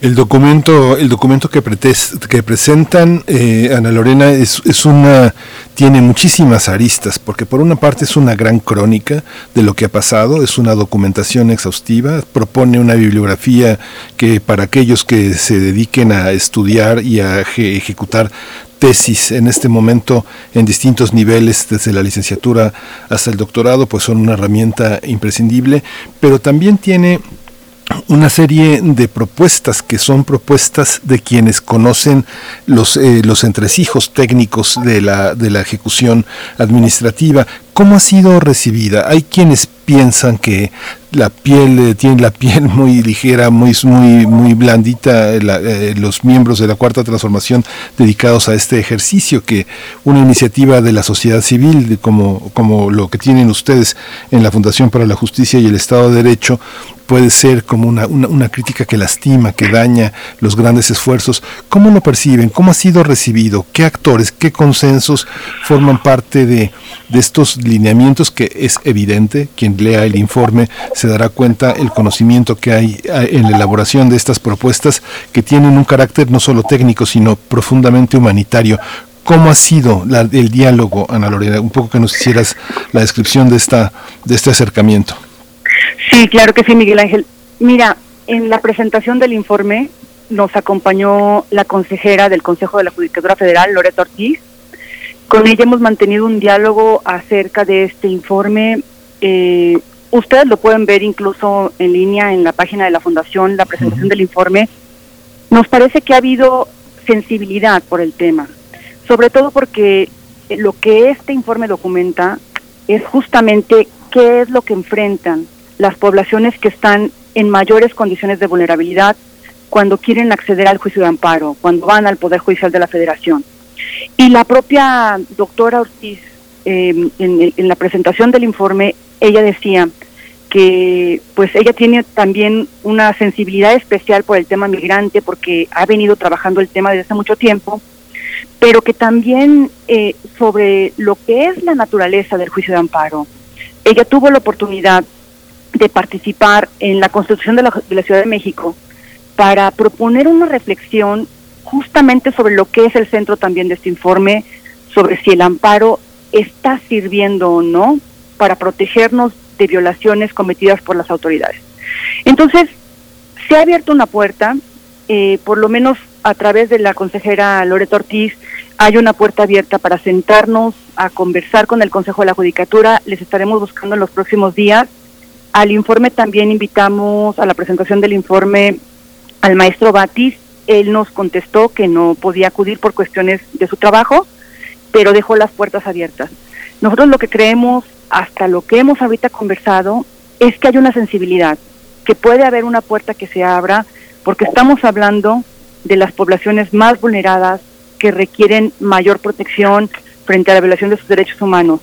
Y si me permites, Miguel Ángel, me gustaría agregar otra cosa, que, que también me parece que en el terreno hay que destacar que vimos a servidores públicos que también se la jugaron y pusieron todos sus esfuerzos por- porque por lo menos el amparo tratara de dar los resultados que, que uno esperaría. Yo les decía, uno de ellos es el licenciado Arturo Alberto González, ahora magistrado, que estaba en un juzgado en, en Chihuahua, que lo que vimos es que él tenía una interpretación muy progresista y ahí uno se da cuenta que evidentemente puede haber una serie de tecnicismos y una serie de reglas procedimentales que pueden entorpecer el juicio de amparo, pero que también depende mucho de esta mirada y de esta interpretación que tengan quienes están en el Poder Judicial. Nosotros lo que pudimos ver con este juez, ahora magistrado, es que frente a las problemáticas que se los planteaba, él trataba de encontrar soluciones y trataba de ir ad- adelante proponiendo cómo se eh, protegieran los derechos eh, humanos de la población afectada. Entonces, esa es una muestra de que se puede, de que no todo el Poder Judicial está entrampado en tecnicismos y en burocracia, sino que hay servidores y servidoras públicas sensibles que hacen uso de los derechos humanos, de los estándares internacionales, para poder dar la mayor protección. Y otro ejemplo, ahorita que Berenice preguntaba en el, ter- en el tema de mm, la Defensoría de Oficio Federal, ah, un, un defensor de oficio, el licenciado Maravilla, un defensor de oficio en San Luis Potosí, que lleva a través de un amparo con una resolución que nos parece que también fue muy progresista eh, sobre una un menor que está detenido y requiere la protección eh, del asilo. Eh, evidentemente el, el menor no tiene que estar detenido, ¿no? La detención está prohibida para perdón para menores de edad migrantes. Estas personas no han cometido ningún delito, pero además es un estándar internacional la prohibición de la detención de menores. Y la otra cosa que él lo que solicitaba, pues es que se reanudara el trámite para la solicitud de asilo, porque muchos de estos trámites se vieron frenados en la pandemia. Bueno, este defensor obtuvo una sentencia que consideramos que fue también eh, un, un referente durante la pandemia. Entonces, ahí vemos estas muestras de servidores y servidoras públicas que están dando la batalla en el Poder Judicial. Reconocemos que muchos de ellas y muchas se contagiaron, algunos perdieron la vida, eh, digamos, eh, por haber sido expuestos durante el trabajo. Reconocemos esa lucha, pero creemos que es muy importante no dejar de hacer esta reflexión en el país. El Poder Judicial es fundamental para una democracia, es fundamental en el juego de equilibrios del país, es fundamental para la protección de nuestros derechos y tiene que estar en el centro de la discusión. Eduardo Rojas, abogado de la Fundación para la Justicia y el Estado Democrático de Derecho, el colocar el amparo como un recurso fundamental accesible a personas eh, que han tenido grandes dificultades para obtenerlo, no significa aligerar el amparo y ponerlo también en manos de quienes han usufructuado un derecho que eh, utilizan en contra de las, de, las de las propias eh, mayorías, en contra del Estado. Bueno, creo que, que sería una visión muy muy errónea a partir de que, de que un mecanismo de tutela de los derechos humanos puede ser pervertido. Por supuesto, eh, no todos los juicios de amparo evidentemente van a tener una materia sólida, pero para eso sirve. El que se solicite una, un, un juicio de amparo, que se presente una demanda, no significa inmediatamente que el juez tenga que conceder la razón a la persona que ha iniciado este procedimiento. Significa únicamente que se está garantizando su derecho de acceso a la justicia, que se está garantizando su derecho de eh, un pronunciamiento por parte de una autoridad imparcial acerca de la constitucionalidad, acerca de la convencionalidad, acerca de si ese acto de autoridad en particular eh, es atento a los derechos humanos.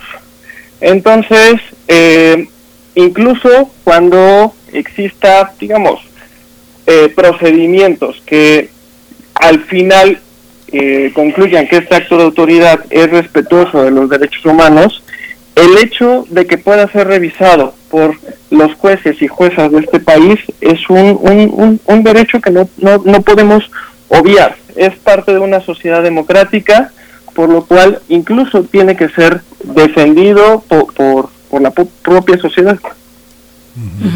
Ana Lorena Delgadillo, bueno, fíjate que hace, fíjense, Ana Lorena Eduardo, eh, que hace unos momentos, en la hora anterior, estuvimos conversando sobre el decreto de política carcelaria del gobierno federal, bueno, lo que está próximo a publicarse, este anuncio que se dio en la conferencia matutina del presidente, y, pregunto a partir de ese ejemplo, que hay muchos otros, pero eh, te preguntaría, Ana Lorena, ¿cómo ves esta cuestión? ¿Qué, ¿Qué papel está jugando hoy el Poder Ejecutivo Federal frente a estas deudas, estas eh, lagunas, estas imposibilidades que presenta el Poder Judicial y también ahí meteríamos a la Fiscalía o a las fiscalías, por ejemplo.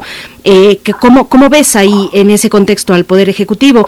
Eh, está este anuncio del decreto sobre política penitenciaria, pero también, por ejemplo, el trabajo de la Comisión Nacional de Búsqueda. En fin, hay distintas cuestiones que ha dispuesto el Ejecutivo para contrarrestar esta situación de la justicia en México. Ana Lorena. Bueno, nosotros creemos desde la Fundación que evidentemente hay una deuda histórica en el tema de la política carcelaria en el país, definitivamente. Eh, durante la pandemia también algunas organizaciones eh, como Documenta eh, estuvieron justamente haciendo una documentación de qué fue lo que pasaba con las personas privadas de la libertad durante la pandemia y las dificultades que se enfrentaban, por ejemplo, para que contaran con todas las medidas sanitarias para poder enfrentar esta situación.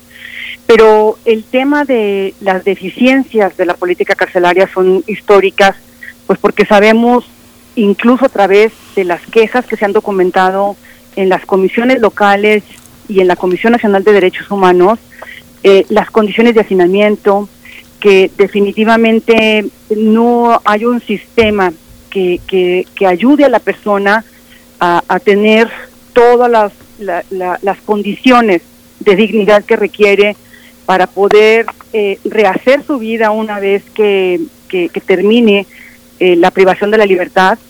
Y evidentemente también, pues que hay mucha corrupción y hay situaciones de violaciones graves a derechos humanos como tortura que se ha documentado al interior de, de los centros de reclusión.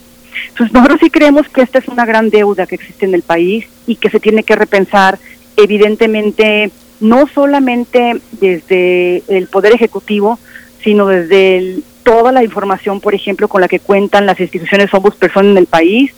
Nosotros, por ejemplo, en el tema de búsqueda, hemos estado insistiendo mucho porque ha sido una de las peticiones de los comités de Centroamérica saber si muchas de las personas que están buscándose como desaparecidas pueden estar eh, privadas de su libertad con alguna amenaza o con algún impedimento para que se puedan comunicar ellas mismas cuando han venido en caravana a visitar centros de reclusión se encuentran con situaciones donde hay personas que están detenidas, que tienen muchísimo tiempo en prisión preventiva, que no han tenido un juicio justo, que no han tenido un defensor y que no han tenido ni siquiera posibilidades de comunicarse con el exterior. Entonces sí nos parece que esta es una reforma que se tiene que poner en el centro también, pero con todo lo que ya se ha documentado, acerca de violaciones y acerca de las deficiencias integrales del sistema carcelario. Eduardo Rojas, ¿qué decir sobre esta cuestión eh, en lo que toca a quienes asesoran a las víctimas y a quienes defienden a las personas imputadas? ¿Cómo ves este panorama? Eh, bueno, eh, como ya lo mencionaba, el, el tema de las víctimas en este país es, es complicado. Somos además un, un, país que, que, ha sufrido los, los estragos de la, de la violencia, ¿no? Digamos, prácticamente 20 años con una eh, violencia que va, va en, en aumento y que eh, es una tendencia que no, no logramos contener. Eh, y, y que no, no solamente, eh, este, bueno, o sea, produce una serie de, de consecuencias, desapariciones forzadas, actos de tortura, ejecuciones y demás violaciones de derechos humanos que están ampliamente documentadas por organismos internacionales y también por organizaciones de la sociedad civil. Eh, por supuesto, la labor de, de los defensores y defensoras de derechos humanos en este en este ámbito es es complicada. Eh, desde cuestiones presupuestarias, desde límites económicos, límites materiales, pero también eh, ha resultado difícil eh, eh, en muchas ocasiones sensibilizar tanto a las autoridades como en, muchas ocasiones a la población acerca de la importancia de estos derechos humanos, acerca de la importancia de visibilizar este tipo de, de problemáticas. Eh, para para no, ir, no ir tan, tan lejos, recientemente se aprobó la, una nueva ley de la Fiscalía General de la República, una ley que sustituye un ordenamiento jurídico que había sido formulado bajo un modelo de parlamento abierto en el que habían intervenido colectivos de víctimas, organizaciones de la sociedad civil, académicos, etcétera. Y se trata ahora de un nuevo ordenamiento que prácticamente ha sido impulsado desde arriba, sin consultar a nadie. Y lo más preocupante es que se trata de un instrumento jurídico que ha implicado distintos retrocesos en materia de derechos humanos, sobre todo, por ejemplo, el derecho humano a ser buscado.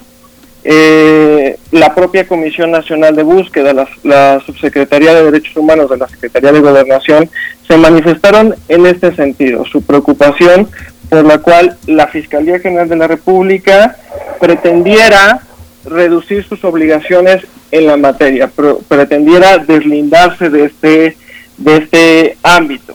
También vemos una reducción en lo que se es el mecanismo de apoyo exterior, que es un instrumento a partir del cual las personas que han sido victimizadas y que se encuentran en el extranjero pueden seguir ejerciendo sus derechos humanos desde el país en donde se encuentren.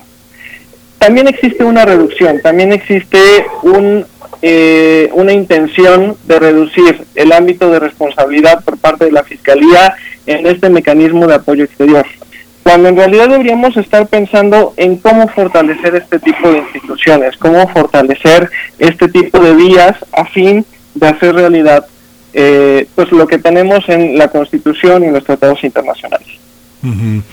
Pues ya nos acercamos al fin de la, de la conversación. Ana Lorena, te pediría un- un breve resumen, un breve de las consideraciones y las recomendaciones más importantes. Ya sé, ya han- hemos discutido y han elaborado las principales, pero ¿con qué nos quedamos? ¿Cuál es el pie de esta, de esta conversación que se quiere establecer desde la eh, Fundación para la Justicia y el Estado Democrático de Derecho? Pues yo diría, eh, Miguel Ángel, que en principio eh, el tema de la Administración de Justicia nos debe preocupar y ocupar a todos y a todas. El amparo es el instrumento por excelencia para la defensa de los derechos humanos, tiene que estar ahí y tiene que funcionar de manera efectiva para cuando lo necesitemos y el amparo tiene que estar también en el debate de la reforma eh, de justicia que se discute en el país.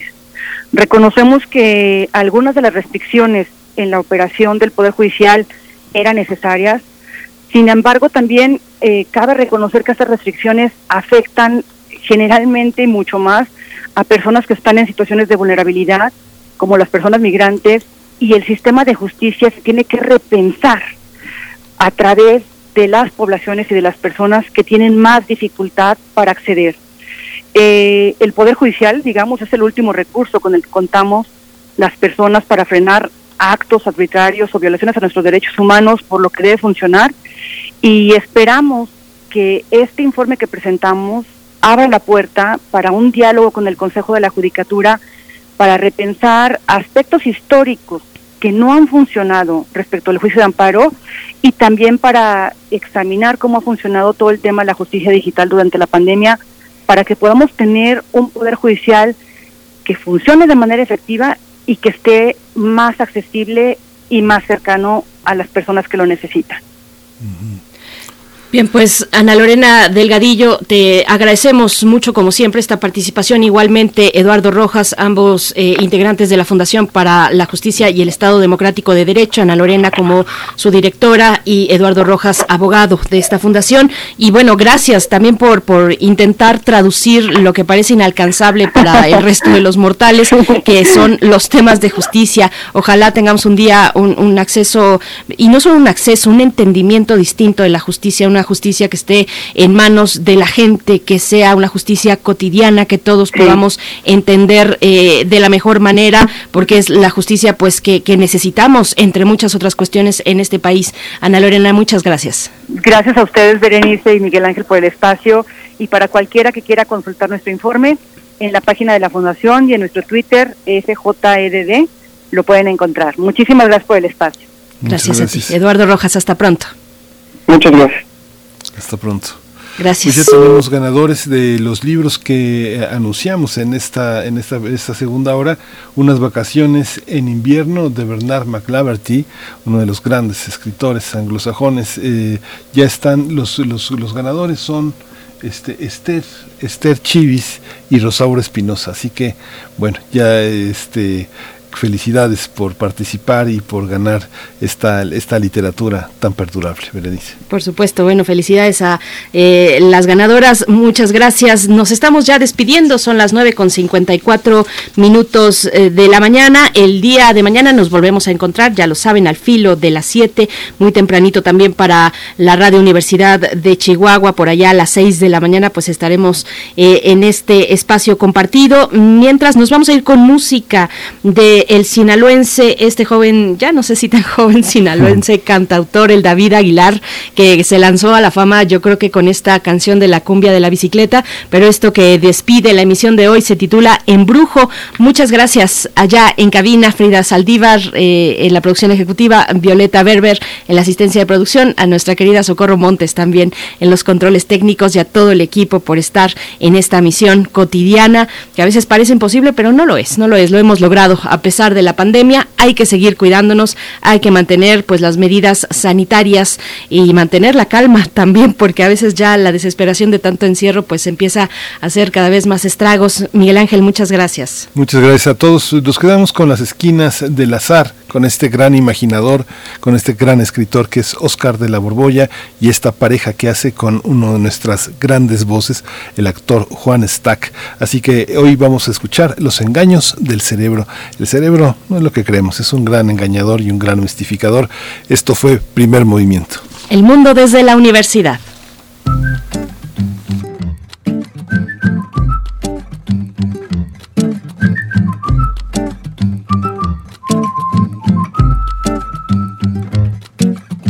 Tienes un abecedario hecho de tu cuerpo si la música te ve. Haces ese comentario con tu movimiento y yo sé bien qué cosa es. Eres una imagen que llegó en vivo de tu alma y mira que todavía no se rompe el suelo como para descansar.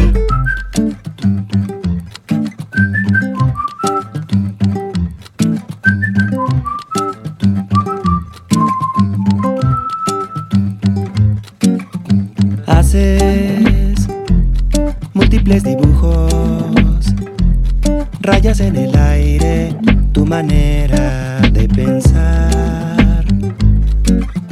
Tienes extraño embrujo. Sacas ese baile hecho de electricidad. Eres el espejo por el que veo tu pensamiento. Y mira que todavía no se rompe el suelo. Como para descansar.